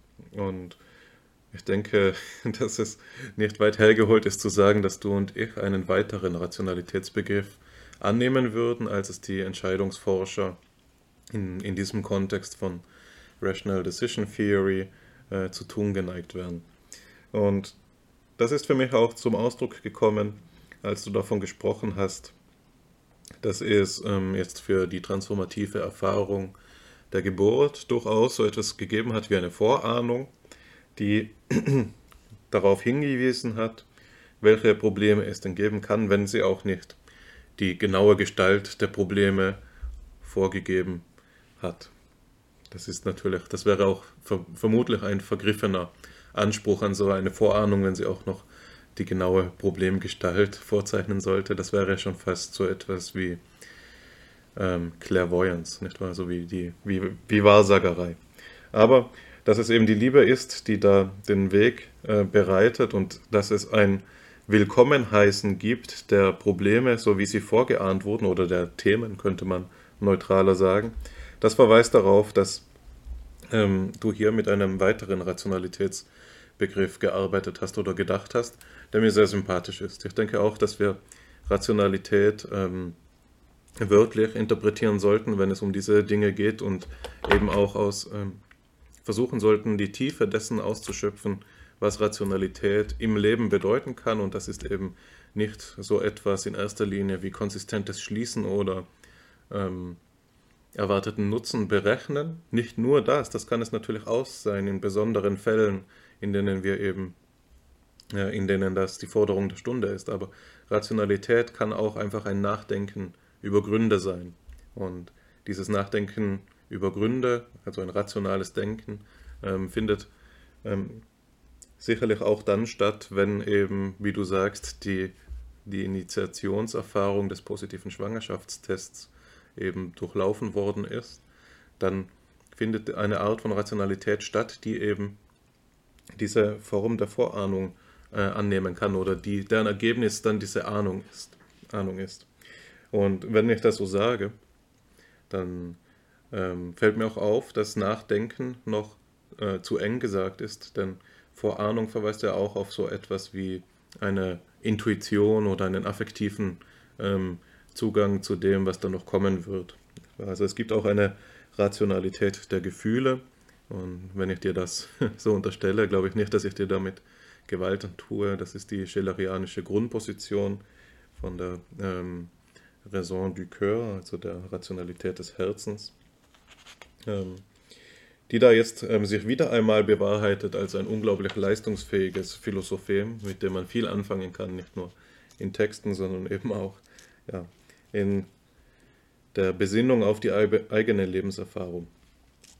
Wenn ich jetzt auch ähm, weiter noch auf dieses Zitat zu sprechen komme von Lorian Paul und über die Frage nach dem Vampir werden, dann muss ich doch feststellen, so sympathisch mir das alles ist, ähm, dass es auch befremdet. Und zwar ist befremdet vor allen Dingen dadurch, dass es eben ein so konstruiertes Beispiel ist. Also wenn man es denn nun wirklich beim Wort nimmt und nur so weit interpretiert, wie es da steht, dann ist das ja ein Nonsensbeispiel. Was soll das heißen? wir können nicht ähm, die Frage rational erwägen, ob wir Vampir werden sollen oder nicht. Das beantwortet sich doch schon damit, dass es keine Vampire gibt. Also in welchem Sinn von Rationalität sprechen wir hier? Ähm, ist das einer, der eben zu einem großen Teil auf fiktionalen Prämissen auch beruht, die ja hier nicht expliziert sind. Ja. Ähm, also ich finde da die Diskussion über das ähm, Vaterwerden, über das Mutterwerden eigentlich zielführender, weil, ja, weil es bodenständiger ist und weil es auch mehr dem, dem Leben selbst, selbst entrungen abgerungen ist. Und das ist für, ich habe es vorhin ja schon gesagt, es ist typisch dafür, für eine gewisse analytisch-philosophische Art Beispiele zu konstruieren, ähm, weil in dieser Art äh, Stilsetzung auch eine Immunisierung steckt. Nicht wahr? Wenn man das Beispiel so abstrus wählt und so fein, also so kleinkariert ausbuchstabiert, dann gibt sich natürlich auch kein Winkel für einen wenig geneigten Interpreten, indem er das ähm, kritisieren könnte. Die einzige Art und Weise, wie wir damit umgehen können, ist die, die ich schon ge jetzt gerade vorgeschlagen habe, nämlich das Ganze außer Geltung zu setzen. Ich kann sagen, entweder ich lasse mich darauf ein, dann ist das Beispiel wohl konstruiert, oder ich sage, das ist doch Quatsch, über Vampire will ich nicht sprechen. Und sobald wir uns darauf einlassen, das war der, die Standard, äh, war der, der Status quo bis eben, gibt es dann lediglich eine mögliche Antwortstrategie und das ist die Reflexion auf den Rationalitätsbegriff. Das ist ja, die, den Weg haben wir eingeschlagen, aber das ist auch der Weg, den Lorian Paul selbst einschlägt. Also es ist ja gerade, ähm, da ist der Ausgangspunkt der sogenannten existenziellen Herausforderung an die Entscheidungstheorie, dass auch sie hier vorschlägt, dass wir den Rationalitätsbegriff ausweiten müssen. Also ich fühle mich hier, wenn ich das so lese, ähm, auf sehr gebahnten Wegen äh, denkend und habe, so schön das Beispiel ist, doch auch das Gefühl, in meiner Kreativität dadurch etwas gehemmt zu werden und schon fast, es, es liest sich schon fast, wenn ich es jetzt ein bisschen überspitzt sagen wollte, ähm, suggestibel. Als würde mir etwas nahegelegt werden. Und da muss man, glaube ich, auch ähm, einfach mal methodisch so streng nachdenken, um das selbst bewusst zu machen, dass hier Suggestion stattfinden könnte. Und dann kann man immer noch abwägen, ob es jetzt ein gutes Argument war oder nicht. Ich habe das ja auch nicht ohne Grund als Material ausgewählt. Das überzeugt mich natürlich doch bis zu einem gewissen Grad. Aber ich will es nicht ganz unkritisiert lassen.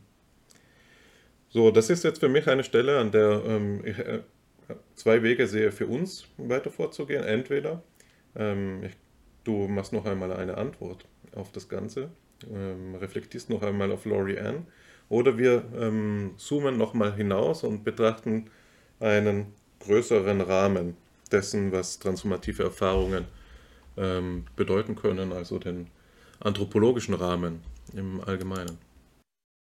Das ist tatsächlich ähm, eine verführerische Alternative. Ich hänge gerade noch dem Zusammenhang nach, über den wir gerade gesprochen haben. Äh, und ich glaube daher, dass die anthropologische, die Einordnung in den anthropologischen Gesamtzusammenhang für mich attraktiver ist. Aber ich will das noch einmal erläutern, was ich damit meine. Ähm, die, weswegen ist es so, dass uns das mit dem Vampirbeispiel konstruiert vorkommt. Äh, ich will das mal aus einer anderen Perspektive beschreiben.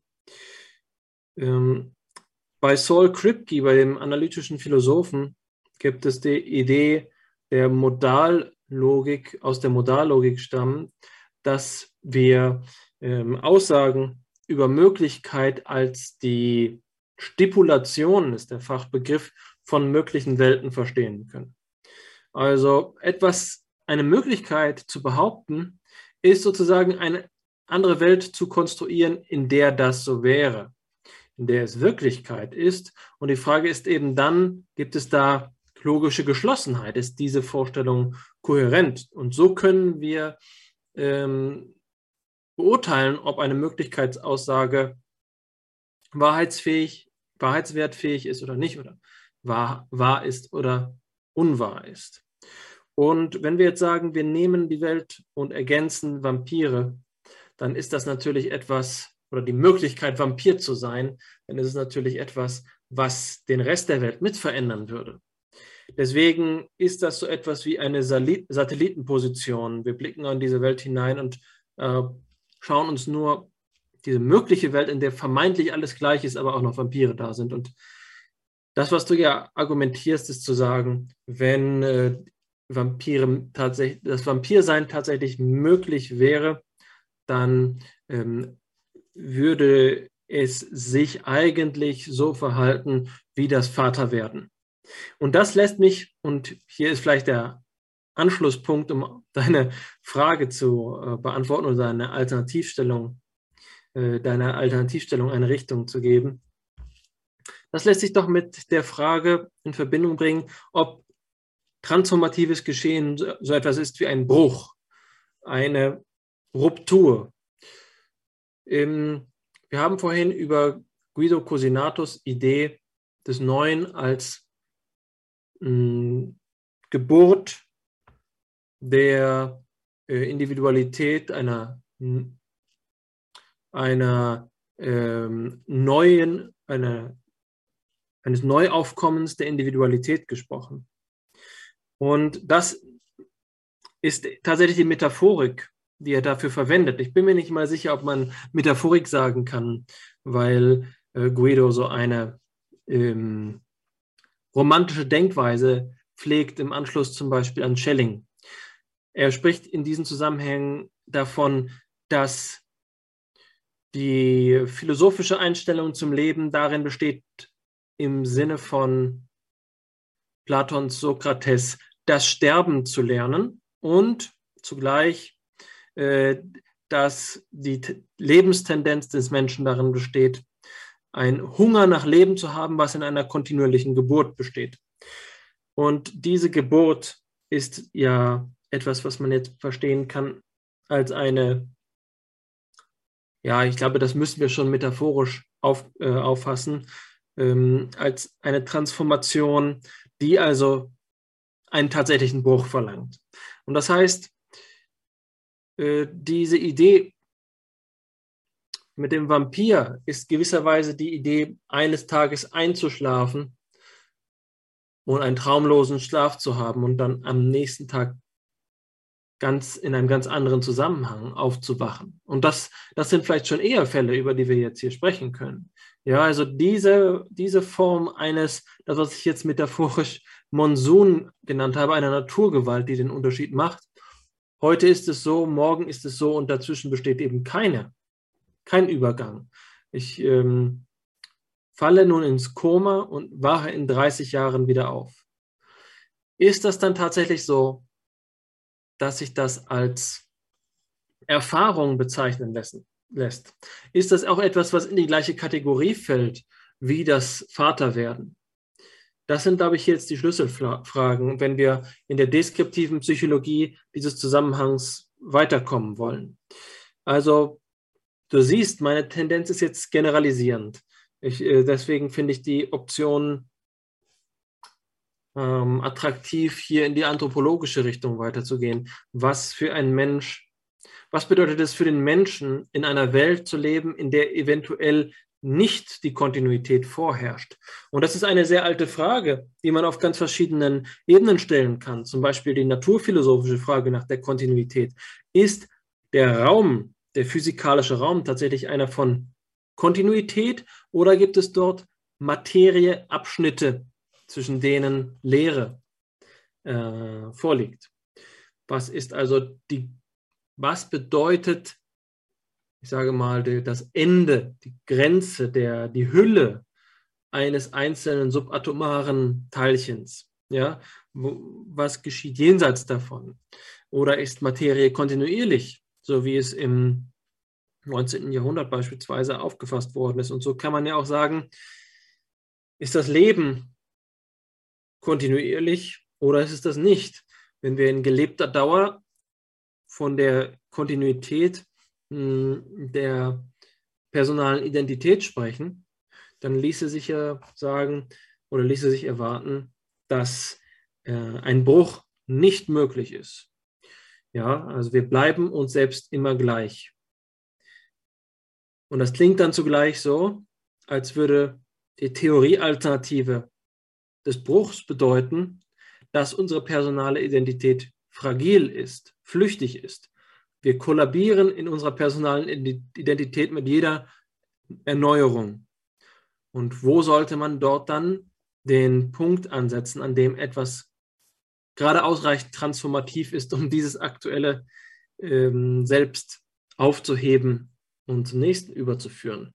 Ich glaube, dass beide Arten und Weisen, das zu betrachten, nicht angemessen sind. Es, ist, glaube ich, ein Vorrang des Abstrakten vor dem Konkreten, wenn wir das so beschreiben. Es ist eine bloße, ein ähm, bloßes logisches Glasperlenspiel zwischen diesen beiden Alternativen entscheiden zu wollen. Stattdessen sollten wir äh, die tatsächliche äh, Bedeutung der Transformation im eigenen Leben ernst nehmen und uns fragen, was genau eine Transformation überhaupt bedeutet. Ähm, und deswegen glaube ich, ja, und damit schließe ich die Antwort auf deine Frage und äh, gebe dir dann zurück, die gewählte Richtung weiter zu verfolgen, dass wir uns eben fragen sollten, welche Arten von Transformationen in einem menschlichen Leben überhaupt möglich sind, die wir so erfahren was das für Kategorien sind, die wir da erschließen, in welchen Kategorien diese Transformationen stattfinden. Ähm, das Erlebnis, um nur unser Tagesbeispiel weiter zu verfolgen, das Erlebnis, Vater zu werden, ist ja nicht so etwas wie, ähm, zumindest auf den ersten Blick, das ist jetzt eine Ad-Hoc-Analyse von mir, so etwas wie den Sehsinn zu verlieren, ja, zu erblinden oder umgekehrt den Sehsinn zu gewinnen oder den Hörsinn zu gewinnen. Hm, es handelt sich ein, um eine Umstellung die wir jetzt kategorisch analysieren können. Es ist eine intersubjektive, eine soziale Umstellung, aber es ist gleichzeitig auch eine emotionale, es ist eine äh, im Sinne von einer Situationsanalyse, wie wir sie beispielsweise im Anschluss der phänomenologischen Psychologen betreiben können, ist es auch eine Umstellung der eigenen Historizität, der Historizität im eigenen Leben. Man ist nun auf die Mehrgenerationalität gestellt. Das heißt, das Zeitverhältnis ändert sich. All diese Aspekte ließen sich jetzt anthropologisch analysieren, um, um einen Rahmen zu gewinnen, um ein nomologisches äh, Brett zu gewinnen, ein, eine Matrix, in die solche Transformationen, ähm, in denen solche Transformationen lokalisierbar sind. Aber was denkst du darüber? Ja, ich denke, dass du da viele äh, wirklich anregende äh, deskriptiv-psychologische Fragen aufwirfst, auf die wir vermutlich im Einzelnen nicht alle eingehen können werden. Aber ich habe eine, ähm, eine mögliche Unterscheidung, die uns vielleicht weiterhelfen könnte. Äh, bevor ich die einführe, will ich aber noch einen kurzen, weil das danach keine Rolle mehr spielen wird, deswegen trage ich es jetzt noch kurz vor und dann machen wir den Schritt in das nächste Thema und das ist dann auch meine Antwort auf, auf diese äh, auf diese ja auf diese Kaskade von Fragen. Ähm, was ich äh, noch vortragen, was ich noch vorweg äh, möchte, ist, ähm, ich hatte gerade versucht, vortragen zu sagen, so wie vorher vortragen, aber wahrscheinlich eine eine Idiosynkrasie, dass man nur verstehen kann, wenn man es auch so gedacht hat selbst. Ähm, was ich noch vor, vorwegnehmen wollte, ist das folgende. Was ist so befremdlich an äh, Laurie Ann Pauls Beispiel? Das ist doch auch, dass ähm, diese Gruppe, die da inszeniert wird, die, das, die der Vampire so fremd ist, wie uns keine Menschengruppe fremd sein kann im echten Leben. Das heißt, ja, es ist eine mögliche Welt, meinetwegen, aber es ist auch so, wie du sagst, es ändert sich dadurch zu viel. Gäbe es Vampire, dann wäre vielleicht unser ganzer Weltbezug ähm, von vornherein schon so anders, dass wir es uns gar nicht vorstellen könnten, weil plötzlich müssten wir Umgang, umgehen können mit unsterblichen Wesen. Die wären Teil unserer Gesellschaft. Wir wären mit denen befreundet. Schon bevor wir uns entscheiden, ob wir selbst Vampir werden wollen. Etwa also, sich in diese Lage hineinzudenken, das bedeutet doch auch eigentlich viele der Überzeugungen, die man hat und die für einen wesentlich sind, schon zu ändern. Also ich glaube, dass das Beispiel voraussetzt, dass wir schon ganz andere wären und das ist ein Problem. Das nächste Analogon, das wir finden im echten Leben, ist doch entweder jetzt sind es Eltern und ich denke, dass die Frage nach der Elternschaft ähm, nicht so ist, wie die nach dem Vampirwerden. Es ist eben, wie du sagst, nicht ganz unvorstellbar im Vorhinein, wie es denn sein wird. Und man kann durchaus eine Ahnung haben, ob man es machen will. Na, also, außerdem gibt es anders als beim Vampirwelten einen biologischen Imperativ. Man hat einen Drang, der einen dazu treibt. Es gibt starke gesellschaftliche äh, Imperative. Es gibt auch ähm, Strömungen, die in eine andere Richtung gehen, die antinatalistischen Strömungen beispielsweise. Ähm, also da ist die Lage schon einmal komplexer. Und eine andere Personengruppe, die vielleicht auch ähm, geeignet ist dafür, ist eigentlich, äh, das zu veranschaulichen, ähm, ist eigentlich, das sind die Gruppe beispielsweise äh, aller möglichen verschiedenen Berufsgruppen. Ähm, wenn ich daran denke, wie, wie war es für mich als Kind, äh, in der Schule meine ich damit, ähm, auf so ein Berufsorientierungsseminar zu gehen und da mal mit einem Doktor der Philosophie zu sprechen, mit einem Richter zu sprechen und so weiter. Und die erzählen mir, wie ihr Leben ist und ich als Schüler soll mich jetzt entscheiden, welchen Berufsweg will ich wählen, der mich doch auch affizieren wird in meiner äh, Auffassung darüber, was mein Leben sein soll, was es für mich bergen soll und was zugleich ein Ausdruck davon ist, was für mich jetzt schon wichtig ist. Ja, und man könnte sagen, dass man die Entscheidung, Philosoph zu werden, nur dann treffen kann, wenn der Keim des Philosophen schon in einem angelegt ist. Und ähm, das ist natürlich auch ein Unterschied zum Vampirwerden. Das ähm, geschieht einem ja mehr wie, wie ein Widerfahren ist. Man wird gebissen und plötzlich weiß man, Vampir. Ja. kann sich auch vorstellen, dass es einen philosophischen Autounfall gibt und plötzlich weiß man, okay, ich muss doch Hegel lesen. Aber das ist dann auch wieder konstruiert. So, das war das, was ich noch vorwegnehmen wollte. Also ich glaube, es gibt ähm, Analoga, die äh, man ausbuchstabieren könnte, die vielleicht sogar weiterführen würden als dieses Vampirbeispiel, wo man mehr über das tatsächliche Leben lernen könnte. Ähm, aber was ich jetzt schon gesagt habe, führt mich auch wirklich gut auf das über, auf das ich vorhin hinaus wollte, nämlich die Idee, und das scheint mir bei ähm, Paul zu mangeln, ähm, was wir jetzt versucht haben als Vorahnung zu begreifen und was in der traditionellen Literatur eigentlich den Entwurfscharakter des Daseins bezeichnet. Also menschliches Sein ist ein Sein, das sich selbst vorweg ist. Und wir leben unser Leben nicht einfach so, wie die Tiere ihr Leben leben, sondern wir leben unser Leben im Lichte einer Idee davon, was unser Leben ist, wer wir selbst sind und wohin es sich entwickeln soll. Das heißt, wir haben einen Entwurf davon, wer wir sind, wer wir sein wollen und den können wir erreichen oder wir können ihn verfehlen. Und erreichen wir ihn, das ist Heideggers äh, Denkweise, dann leben wir authentisch und verfehlen wir ihn, dann leben wir äh, unauthentisch. Das heißt, das menschliche Leben ist so strukturiert, dass es erstens geführt werden muss und zweitens scheitern kann oder gelingen kann. Und das scheint mir eine ähm, Fundamentalstruktur zu sein, die in diesem entscheidungstheoretischen Bild fehlt und die wir aber ähm, ergänzen müssten. Was das entscheidungstheoretische Bild aufwirft, ist jetzt das folgende. Also, wir können uns eine Position vorstellen, in der dieser Entwurfscharakter des Daseins so etwas ausmacht wie eine Transformation der Lebensform des Menschen im Verhältnis zum Tier. Und das, worüber wir bis jetzt gesprochen haben, ist aber nicht so sehr die Transformation der Lebensform selbst, sondern eine transformative Erfahrung, die innerhalb einer Lebensform gemacht wird und die womöglich Initiationsgrund ähm, sein könnte dafür, dass eine Lebensformveränderung stattfindet.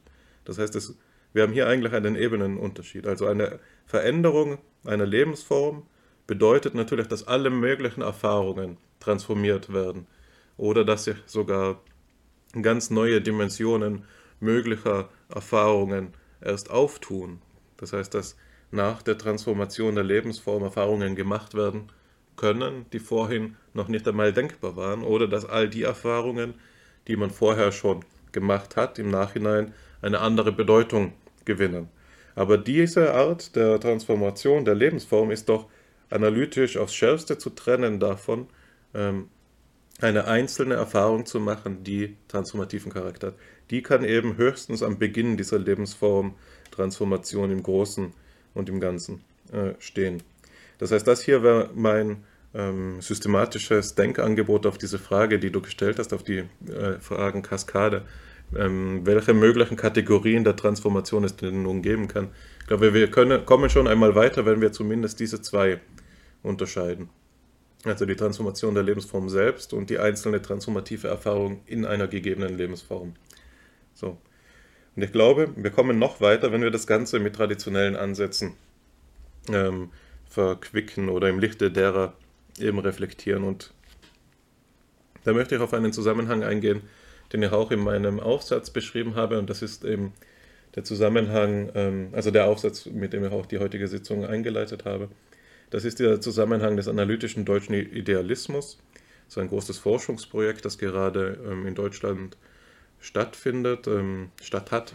Vor allen Dingen in Leipzig, aber das eben auch international äh, kollaboriert, beispielsweise mit Harvard und so. Also das ist gut gefördert, da sind viele Mittel drin.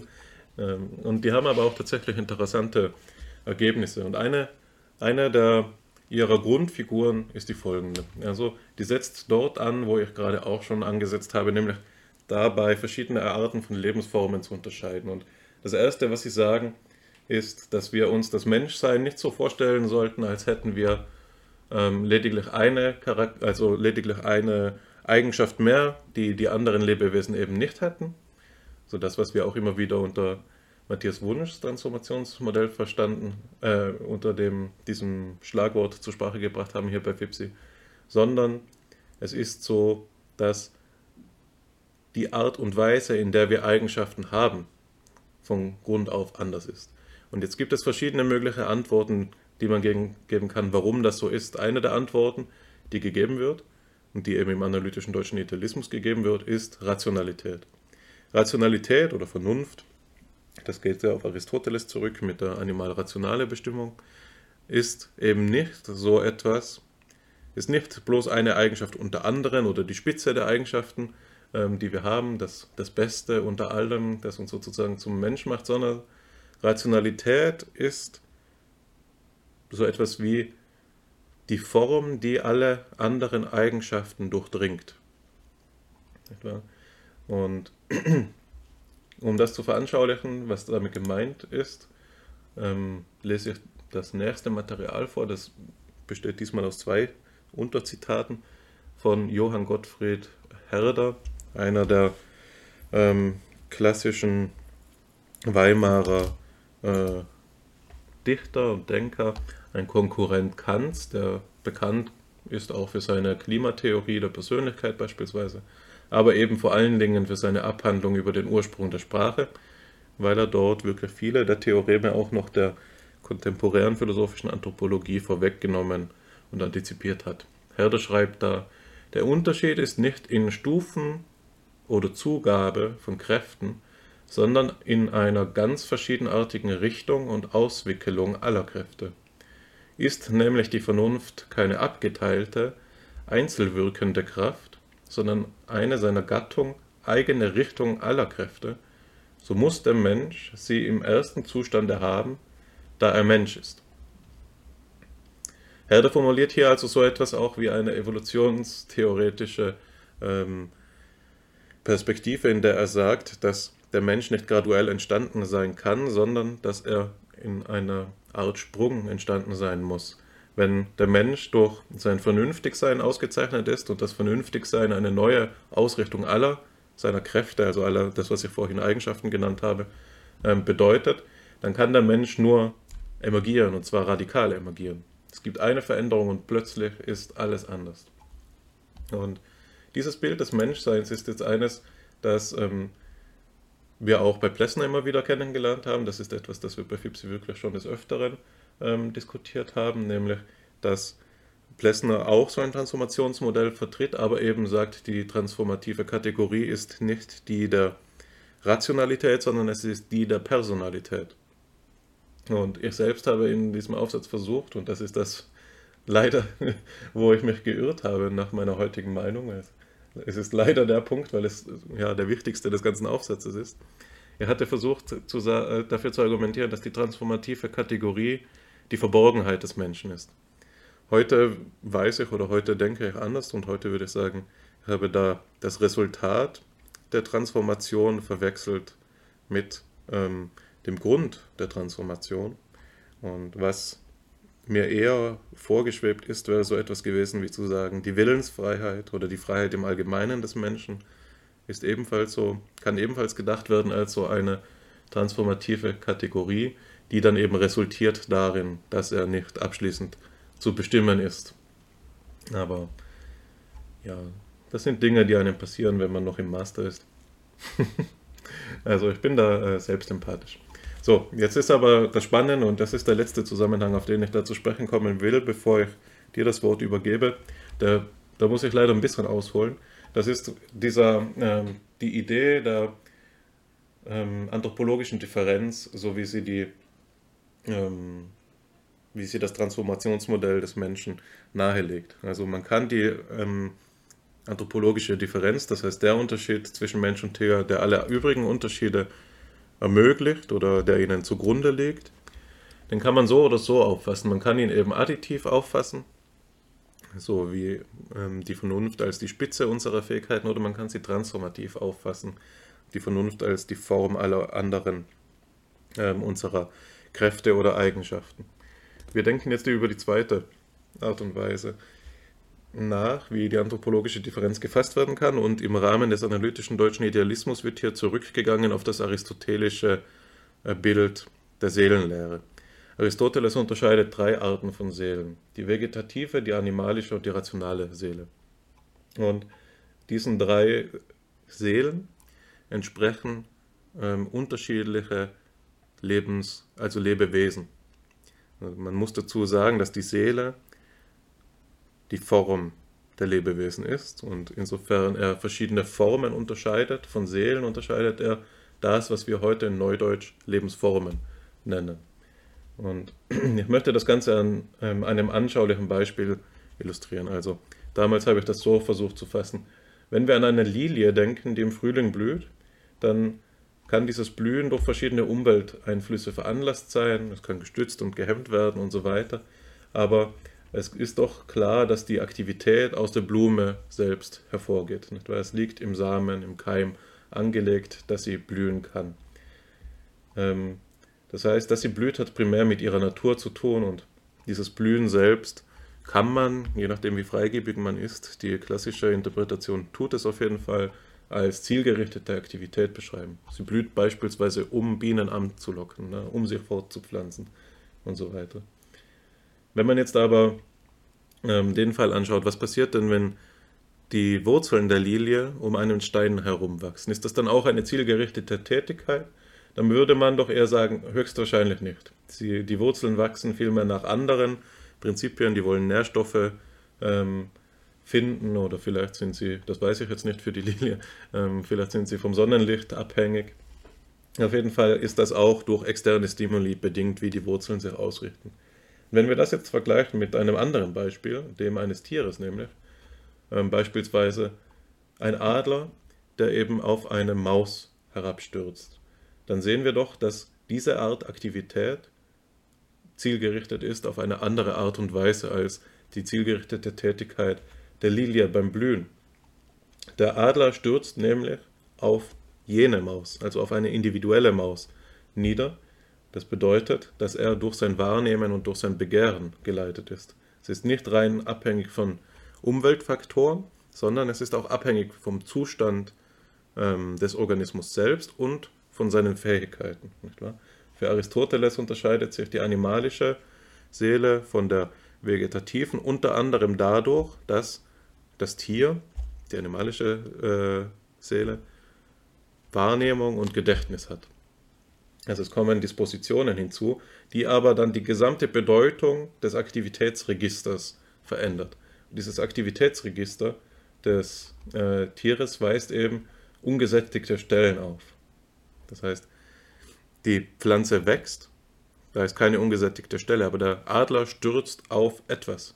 Also es gibt eine ungesättigte Stelle, da müssen einzelne Individuen ähm, platziert werden, um das Verhalten des Adlers sinnvoll zu machen. Er kann auf die Maus stürzen, aber er kann auch auf den Steinbock stürzen. Das habe ich mal auf YouTube-Videos gesehen, dass das tatsächlich stattfindet. Sehr eindrücklich. ähm, so, dazu könnte man noch viel sagen, aber ich äh, will jetzt schon übergehen zur ähm, nächsten äh, Lebensform, der rationalen Lebensform. Ähm, es war ja jetzt beim Tier so, dass es nicht nur darum geht, dass Tiere Dinge tun können, die Pflanzen nicht tun können, sondern dass die ganze Semantik ihrer Aktivität verändert ist. Also es ähm, geht um, auch um eine logische Veränderung der Lebensform von Pflanze und Tier. Und beim Menschen ist es jetzt so, dass wenn wir uns wieder ein anderes Beispiel anschauen, beispielsweise, dass jemand die Feder ans Papier anlegt, um zu schreiben, so, dass dieses Verhalten durch Perzeption und ähm, Gedächtnis alleine ebenfalls nicht sinnvoll beschrieben werden kann, sondern für gewöhnlich ist es so, dass der Mensch, der schreibt, auch weiß, was er da schreibt, dass er ein Projekt verfolgt, dass er in die Zukunft hinein projiziert, worum es gehen soll in dem, was er da schreibt. Vielleicht schreibt er einen Brief und will es abschicken.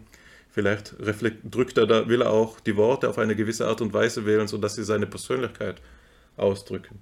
Also für das Aktivitätsregister des Menschen ist es wiederum not, äh, notwendig und es macht einen Bedeutungsunterschied, dass wir sein Bewusstsein und sein Rationalsein mit einbeziehen, um diese Handlungsweise zu beschreiben und diese, das verändert eben die Lebensform wieder auf eine analoge Weise, wie beim Übergang von Pflanze zu Tier, ist jetzt der Unterschied bei Tier zu Mensch, der wieder nicht nur, dass der Mensch Dinge tun kann, die die Tiere nicht tun können, beispielsweise Sätze schreiben, sondern dass die Fähigkeiten oder die ähm, Eigenschaften seiner Lebensform, die dies, diese Tätigkeiten möglich machen, auch alle anderen seiner Tätigkeiten durchdringen. Also das Bewusstsein kann alles begleiten, was der Mensch tut. Und die Wendung, die Andrea Kern, eine der ähm, federführenden Autorinnen des analytischen deutschen Idealismus, hier wenn, verwendet, ist eben, dass die Lebensform des Menschen konzeptabhängig ist. Nur dadurch, dass er ein Bild davon hat, wer er ist und was er ähm, tun will, gewinnt das, was er ist und was er tut, seinen vollständigen Sinn. Durch diese, äh, diese, Auseinander äh, diese These ist übrigens Teil einer Auseinandersetzung, die Andrea Kern mit Markus Gabriel, dem berühmten Bonner Philosophen, führt und ist auch abgedruckt in einem seiner Bücher, wo er dann relativ vernichtend über diese Position eigentlich hinweggeht. Das ist nicht wirklich eine faire Auseinandersetzung, meiner Meinung nach. Aber so viel nur am Rande.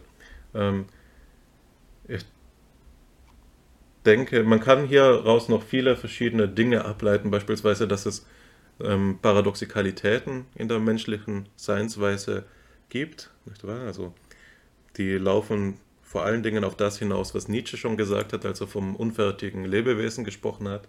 Wenn wir den Menschen als ein Lebewesen auffassen, das im Lichte einer Vorstellung seiner selbst oder einer Idee seiner selbst lebt, das heißt letztlich, wenn wir den Entwurfscharakter des Daseins ernst nehmen, dann sehen wir auch, dass der Mensch immer auf dem Weg ist und nie angekommen ist, sondern er lebt immer im Lichte einer Vorstellung dessen, was er sein kann. Und eigentlich kann man das über Gelingen oder Scheitern des menschlichen Lebens erst im Nachhinein entscheiden. Erst am, am Sterbebett lässt sich das äh, einsehen. Und ich glaube, dass Nietzsche das versucht hat, auch äh, zum Ausdruck zu bringen, wenn er sagt, dass der Mensch ähm, eine Brücke ist, über die man gehen muss. Nicht? Also der Mensch ist auch etwas, ähm, das einen prozessualen Charakter hat und einen ähm, sich permanent im Aufbau befindet. So könnte man das vielleicht noch ein, mit einem interpretativen Twist belegen. Genau das war das, was ich versucht habe jetzt darzustellen. Das Ganze bringt Nikolai Hartmann in der gewöhn, für ihn gewöhnlichen Klarheit auf den Punkt, wenn er schreibt, das ist das letzte Material für die heutige Sitzung, ich zitiere, der Mensch ist in Wahrheit jederzeit erst das, was er Kraft der Idee, die er von sich hat, aus sich macht. Die Leistung ist die des Geistes. Aber das besondere Feld, auf dem sie fruchtbar wird, ist durch die Naturanlage des Menschenschlages mitbestimmt. Endet das Zitat, bei dem ich, wenn ich es so lese, merke, wie ähm, deutlich es mir doch in die Sprache übergegangen ist. Das ist ja mehr oder weniger genau die Formulierung, die, jetzt, die ich jetzt die ganze Zeit gewählt habe.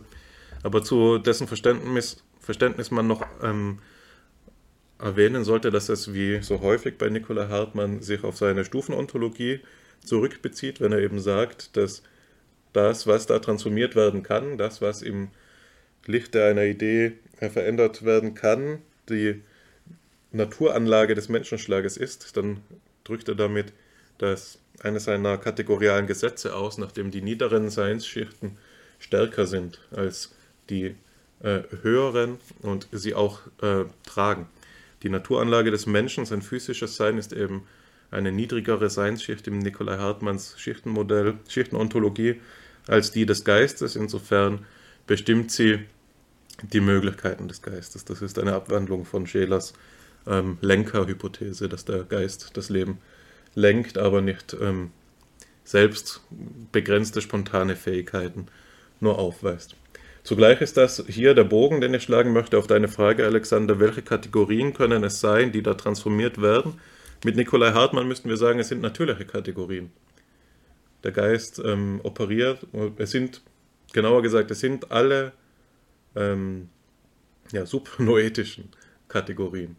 Alles, alle Seinsschichten, die unter der geistigen sind, sind hier fähig einer Transformation.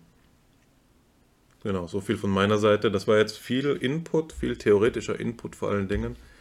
Ich denke, dass wir uns vornehmen sollten, um diese Sitzung ähm, zu einem gelungenen Abschluss zu bringen, das Ganze noch einmal lebendig zu machen und auf ähm, Anwendungsbeispiele oder auch auf unser tragendes Beispiel der Vaterwerdung zu beziehen. Und das möchte ich gerne dir, dir erst einmal überlassen, ohne dir natürlich den Raum zu nehmen, auch frei zu assoziieren.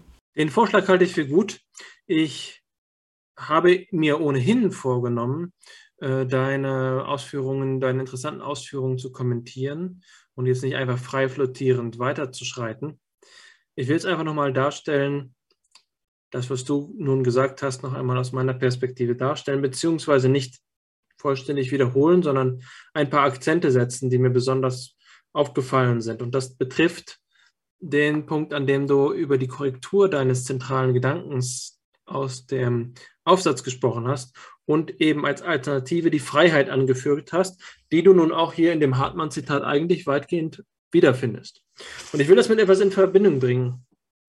Mit zwei Dingen, um ehrlich zu sein. Das erste ist der Unterschied, den wir bisher noch nicht besprochen haben, zumindest nicht explizit.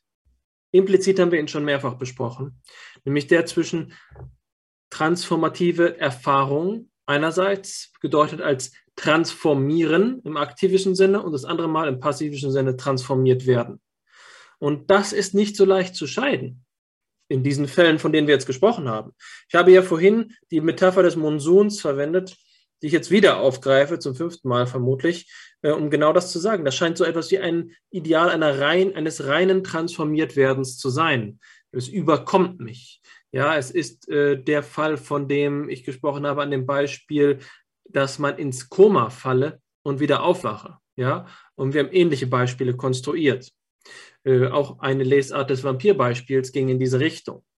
Und jetzt haben wir den gegensätzlichen Fall der Freiheit in einem sehr oberflächlichen Sinne, dass wir sagen, Freiheit als eine libertaristische Selbstbestimmung, als eine Selbstsetzung aus, einem, aus einer reinen Machtposition heraus, die eigentlich eine Creatio ex nihilo ist, ist ein reines Transformieren.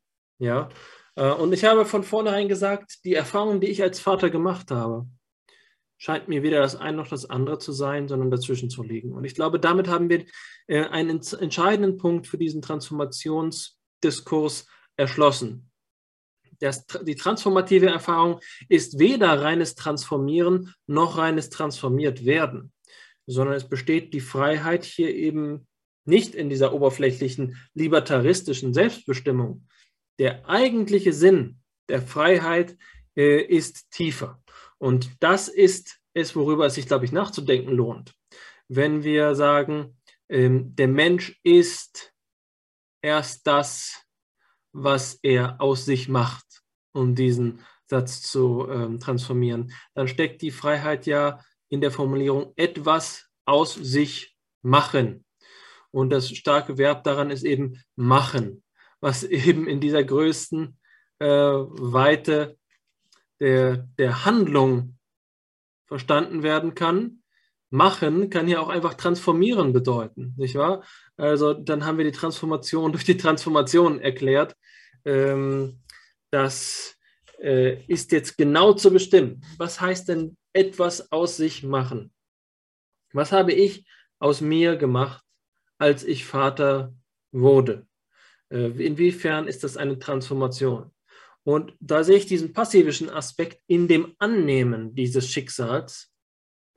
Und den aktivischen Aspekt ist hierfür einerseits das Offenhalten, das Bereitsein, ähm, aber andererseits auch, und das ist sicherlich etwas, über das es sich jetzt zu unterhalten gilt, das Mitwirken, das, ähm, das auch auf Bahn halten, das Stabilisieren, das Ganze, die Ordnung, dadurch, dass ich sie annehme, auch zu erhalten. Wenn, äh, es ist nicht so, dass sozusagen die, die Schablone des Vaterseins dort bereit liegt und ich kann sie nun annehmen oder nicht, sondern in dem Moment, in dem ich sie ablehne, ist sie verloren und es herrscht Chaos. Das ist, glaube ich, sehr wichtig, ähm, das zu sehen. Also, hm, was ich sagen möchte ist, wenn wir hier dieses Machen äh, interpretieren und, und sagen, dass ähm, ich aus mir einen Vater gemacht habe, dann ist die transformative Erfahrung daran ähm, ähm, etwas, was unter Umständen mehrere deskriptive Facetten zulässt. Und wenn ich an die Offenheit denke, von der ich eben gesprochen habe, dass sich offen lassen, dann gibt es dafür meines Erachtens einen parallelen Fall, der vielleicht äh, von uns als ähm, als Beispiel immer mitgedacht worden ist, aber von uns so als so selbstverständlich erachtet wird, dass wir es eben nicht genannt haben. Und das ist die Liebe, äh, die partnerschaftliche Liebe insbesondere. Das heißt, hier ist es nach meinem Dafürhalten so, dass es eben nicht so ist, dass es möglich wäre, sich durch Zufall in die Liebe zu begeben. Das kann man sich vielleicht so vorstellen. Aber die Liebe auf den ersten Blick, ja, die wird oft so dargestellt, als handle es sich um das zufällige Treffen der Augen. Aber dass dafür innerlich die Haltung und die Einstellung erforderlich ist, das überhaupt erst zuzulassen, ja, äh, das wird dabei vernachlässigt. Ich glaube nicht, dass das Verlieben ähm, und dafür wird ja gern diese englische Metapher Fall in Love interpretiert, das in die Liebe hineinfallen. Dass es ein wirkliches Fallen ähm, im Sinne einer reinen Passivität wäre, sondern es ist auch ein sich fallen lassen. Und dieses sich fallen lassen ist mit der Metapher meines Erachtens schlecht beschrieben, es ist eigentlich kein Fallen, sondern eben ein sich offen halten. Eine Haltung, die ich, und darüber sprechen wir, das ist für mich jetzt ein, ein Zusammenhang, der sich erschließt. Ich habe vorhin gesagt, dass die Transformation darin besteht, insofern als wir sie antizipieren können, dass wir die Probleme, die sich uns eröffnen, ähm, ahnen. Und für diese Ahnung habe ich in meiner Arbeit seinerzeit einen anderen Ausdruck noch verwendet und der ist Hoffnung. Und ich glaube, dass es die Hoffnung ist, die hier die Kraft leistet, die ähm, Spannung aufrechtzuerhalten, das Tor aufrechtzuerhalten, durch das die Liebe einfallen kann. Und das ist auch die väterliche Liebe.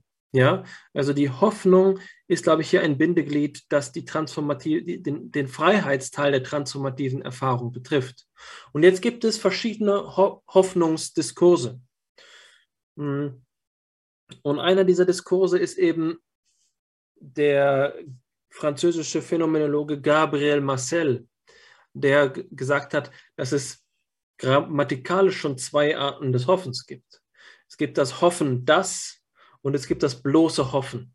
Das Hoffen das ist eben eines, dass sich ein Objekt sucht, auf das gehofft wird, in einer gewissen Form von ähm, Wunsch Denken oder Erwartung äh, einer positiven Haltung der Wahrscheinlichkeit oder der, des Begrüßens, des Willkommenheißens. Und dann gibt es das bloße Hoffen. Und das ist das eigentlich Spannende bei Gabriel Marcel. Das ist, glaube ich, etwas, wenn wir die transformative Erfahrung in ihrer Generalität erfassen wollen, und auch den philosophischen Autounfall integrieren wollen als, als äh, transformative Erfahrung, dann müssen wir dieses berücksichtigen, was ich äh, auch äh, teilweise zumindest gefunden habe bei Matthew Radcliffe. Matthew Radcliffe sagt, es ist äh, eine existenzielle, existenzielle Hoffnung, existential hope, die er eben als ein existential feeling beschreibt, was ja sein Theorieansatz ist. Existenzielle, ähm, existenzielle äh, Gefühle, die er in Verbindung bringt mit dem, was Martin Heidegger Stimmungen genannt hat. Und da gibt es bei Radcliffe in einem Aufsatz ein Beispiel, was hier etwas hilft, das zu verdeutlichen. Er sagt, es habe, es habe einen Stamm von nordamerikanischen Ureinwohnern gegeben, der äh, in, seiner kulturell, in seinem kulturellen Selbstbewusstsein darauf angewiesen sei, eine bestimmte, ähm, ein, in einem bestimmten Land zu leben. Und die ganze Mythologie und die ganze kulturelle Sozialstruktur dieses, dieses Volkes habe davon abgehangen, dort zu sein. Und nun gab es eben eine Reservatsverschiebung, also eine politische, äh, ein, eine politische Bewegung dieses äh, Volkes, diese, dieses Stammes oder wie auch immer, äh, in, an einen anderen Ort. Und dann sagt äh, Radcliffe, das ist der Verlust der existenziellen Hoffnung. Jetzt hatte nichts mehr einen Sinn. Nichts hatte mehr einen Sinn. Und dementsprechend glaube ich, dass ähm, unter diesen Bedingungen eben dann die existenzielle Transformation auch nicht mehr angenommen werden kann. Jetzt kann also so einem Ureinwohner Nordamerikas ein äh, philosophischer Autounfall passieren, sozusagen, oder der Anlass könnte dafür da sein, das Rohmaterial könnte dafür da sein, die Konstellation, die Szenerie, der Hintergrund mögen das bereithalten, aber er kann nicht transformiert werden, weil ihm das fehlt, was du jetzt Freiheit genannt hast, was ich jetzt mit Hoffnung in Verbindung bringen möchte. Ähm, und Hoffnung ist nach, meinen, nach, meinem, nach meiner Theorie des Problems die phänomenologische Unter, der phänomenologische Unterbau für die Lösbarkeit von Problemen. Nur dann, wenn wir dem Problem mit Hoffnung oder besser gesagt der Situation mit Hoffnung begegnen können, wird es ein Problem sein können, wird die Situation als Problem erlebt werden können. Ohne Hoffnung bleibt eigentlich nur das Verhängnis. Ja? Wenn es keine existenzielle Hoffnung gibt, in diesem weitesten Sinne des, der bloßen Hoffnung von Gabriel Marcel, dann ähm, äh, ist diesen Ureinwohnern, ist die Situation der Ureinwohner eingeholt und äh, es ist auch nicht die Problematisierung möglich. Ja, aber das mag sein, dass es etwas stark davon abhängt, dass ich ähm, ein knappes Jahrzehnt meines Lebens über den Begriff des Problems nachgedacht habe und ich den etwas begünstige in allen meinen ähm, theoretischen Analysen von Situationen. Ja, es ist für mich der Begriff des Problems ein Anlass, um eine stärker situationistische Phänomenologie zu denken, als es als Alternativen im Raum steht, beispielsweise eine äh, leibphilosophische Phänomenologie zu denken. Was ich also sagen will, ist, ich ahne, dass man dem Transformationsbegriff nur auf die ähm, auf die Spuren kommen kann, wenn wir äh, die Situation, in der sie erfolgt, angemessen analysieren. Und was du jetzt als Freiheit beschrieben hast, kommt dem sehr nah, was ich als Hoffnung denke. Ich glaube, dass wir da in vielem konvergieren. Ähm, das ist jetzt mein, mein Gedanke zu dem, was du äh, gesagt hast. Ich kann mir vorstellen, dass das gut gepasst hat. Ich hoffe, dass ich da nicht an dir vorbeigedacht habe. Ähm, für mich ist damit auch ein guter Punkt erreicht. Unsere Analyse haben wir, glaube ich, so vorangetrieben, dass wir den thematischen Komplex sachlich zu einem guten Grad erschlossen haben. Ich denke, eine von mehreren Baustellen, das Ganze weiterzudenken, ist erst einmal nicht nur über Transformation nachzudenken, sondern überhaupt zu sagen, was überhaupt erfahren werden kann. Ja, also der, den Begriff der Erfahrung noch etwas stärker zu machen. Ähm, aber ja, das fällt natürlich in den Zusammenhang hinein, der jetzt auch schon angelegt ist. Das ist nicht die dunkle Seite des Mondes. Das ist nicht weit weg von dem, was wir bisher gedacht haben.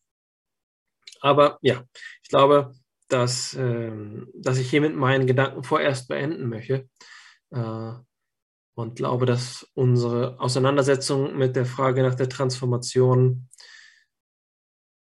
etwas Ordnung äh, geschaffen hat, um sich dem Thema zu nähern.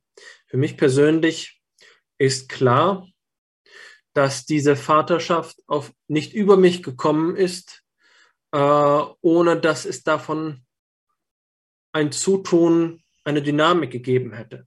Es ist nicht so etwas wie ein Urknall. Es ist keine Explosion. Es ist, es hat eine Ordnung und die Ordnung fügt sich die Ordnung fügt sich. Es ist auch ein Sinnraum. Eine Transformation ist eine Form, ja, ich habe vorhin über Dichtung gesprochen.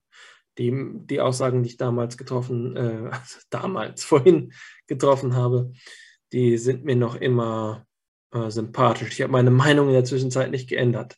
Aber ob ich sie ändern werden, werde, das werden die nächsten 100 Folgen oder 50 Folgen FIPSI zeigen. Mal sehen, ob wir, wenn wir in einem Jahr, die, äh, etwa in einem Jahr die hundertste Folge FIPSI feiern können, äh, ob ich dann noch immer auf diese Weise über transformative Erfahrungen nachdenke oder ob die nächsten 50 Folgen selbst eine Transformation unseres gemeinsamen geistigen Horizontes darstellen werden.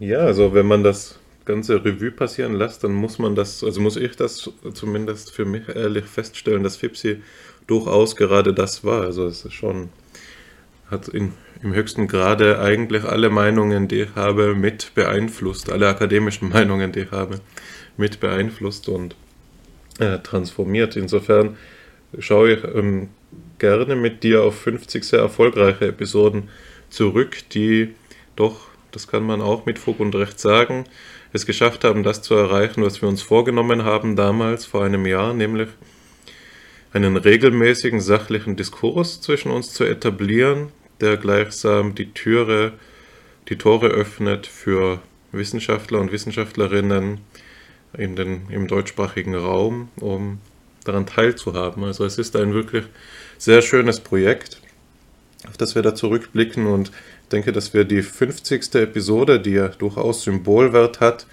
ähm, ja, mit, zu ihrem Recht haben kommen lassen. Wir haben sie diesmal, ich gehe jetzt ähm, silberzüngig zur Zusammenfassung über, wir haben sie eingeleitet mit ähm, auch für den Anlass äh, entsprechend einem Zitat aus einem Kinderbuch, Winnie the Pooh, in der ich mich ja ein bisschen blamiert habe durch falsche Namensnennungen. Ich weiß immer noch nicht, wie man es richtig sagen sollte. Eeyore oder wie auch immer. Auf jeden Fall haben wir mit Winnie the Pooh und Laurie Ann Paul das Konzept der transformativen Erfahrung erschlossen. Wir haben es situiert als Modebegriff in verschiedenen Kontexten. Den Kontext der Entscheidungsforschung haben wir genauer analysiert, haben ihn bis an seine Grenzen geführt und gesehen, dass wir mehr eine Logik des Lebens brauchen als eine Logik des Homo economicus und haben uns im letzten Teil der heutigen Episode darum bemüht, so eine der, einige der Weichen dafür zu stellen, was es heißen könnte, diese Lebenslogik zu entwickeln. Ähm, vielleicht finden wir da bei Georg Misch etwas, wenn ich mich so sprechen höre. Ähm, der hat auch über die Unergründlichkeit geschrieben und eben über die Logik des Lebens. Nun ja, auf jeden Fall haben wir als Aus, äh, Ausblick nun Begriffe in den Mund genommen wie den der Freiheit, den der Hoffnung, den der Liebe, den der Elternschaft und ich denke, dass wir damit mitten im Leben stehen, über das sprechen, was uns wirklich betrifft. Insofern verbuche ich auch diese Episode als Erfolg und ich freue mich sehr. Es gäbe noch viel zu sagen, aber es ist jetzt 11 Uhr abends, es ist schon stockdunkel und das schon seit fünf Stunden. Ich denke, dass wir uns einen Feierabend verdient haben.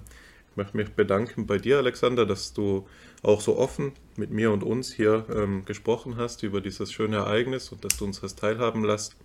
Das ähm, ist wirklich etwas Besonderes. Das, das ist nicht selbstverständlich und ich denke, dass es für naja, die Integrität deines Charakters spricht, dass du da auch den Mut hast, Gesicht zu zeigen. Es ist schön, mit dir zu diskutieren und es ist schön, dass Sie uns zuhören. Machen Sie das auch beim nächsten Mal. Wir freuen uns. Bis dahin.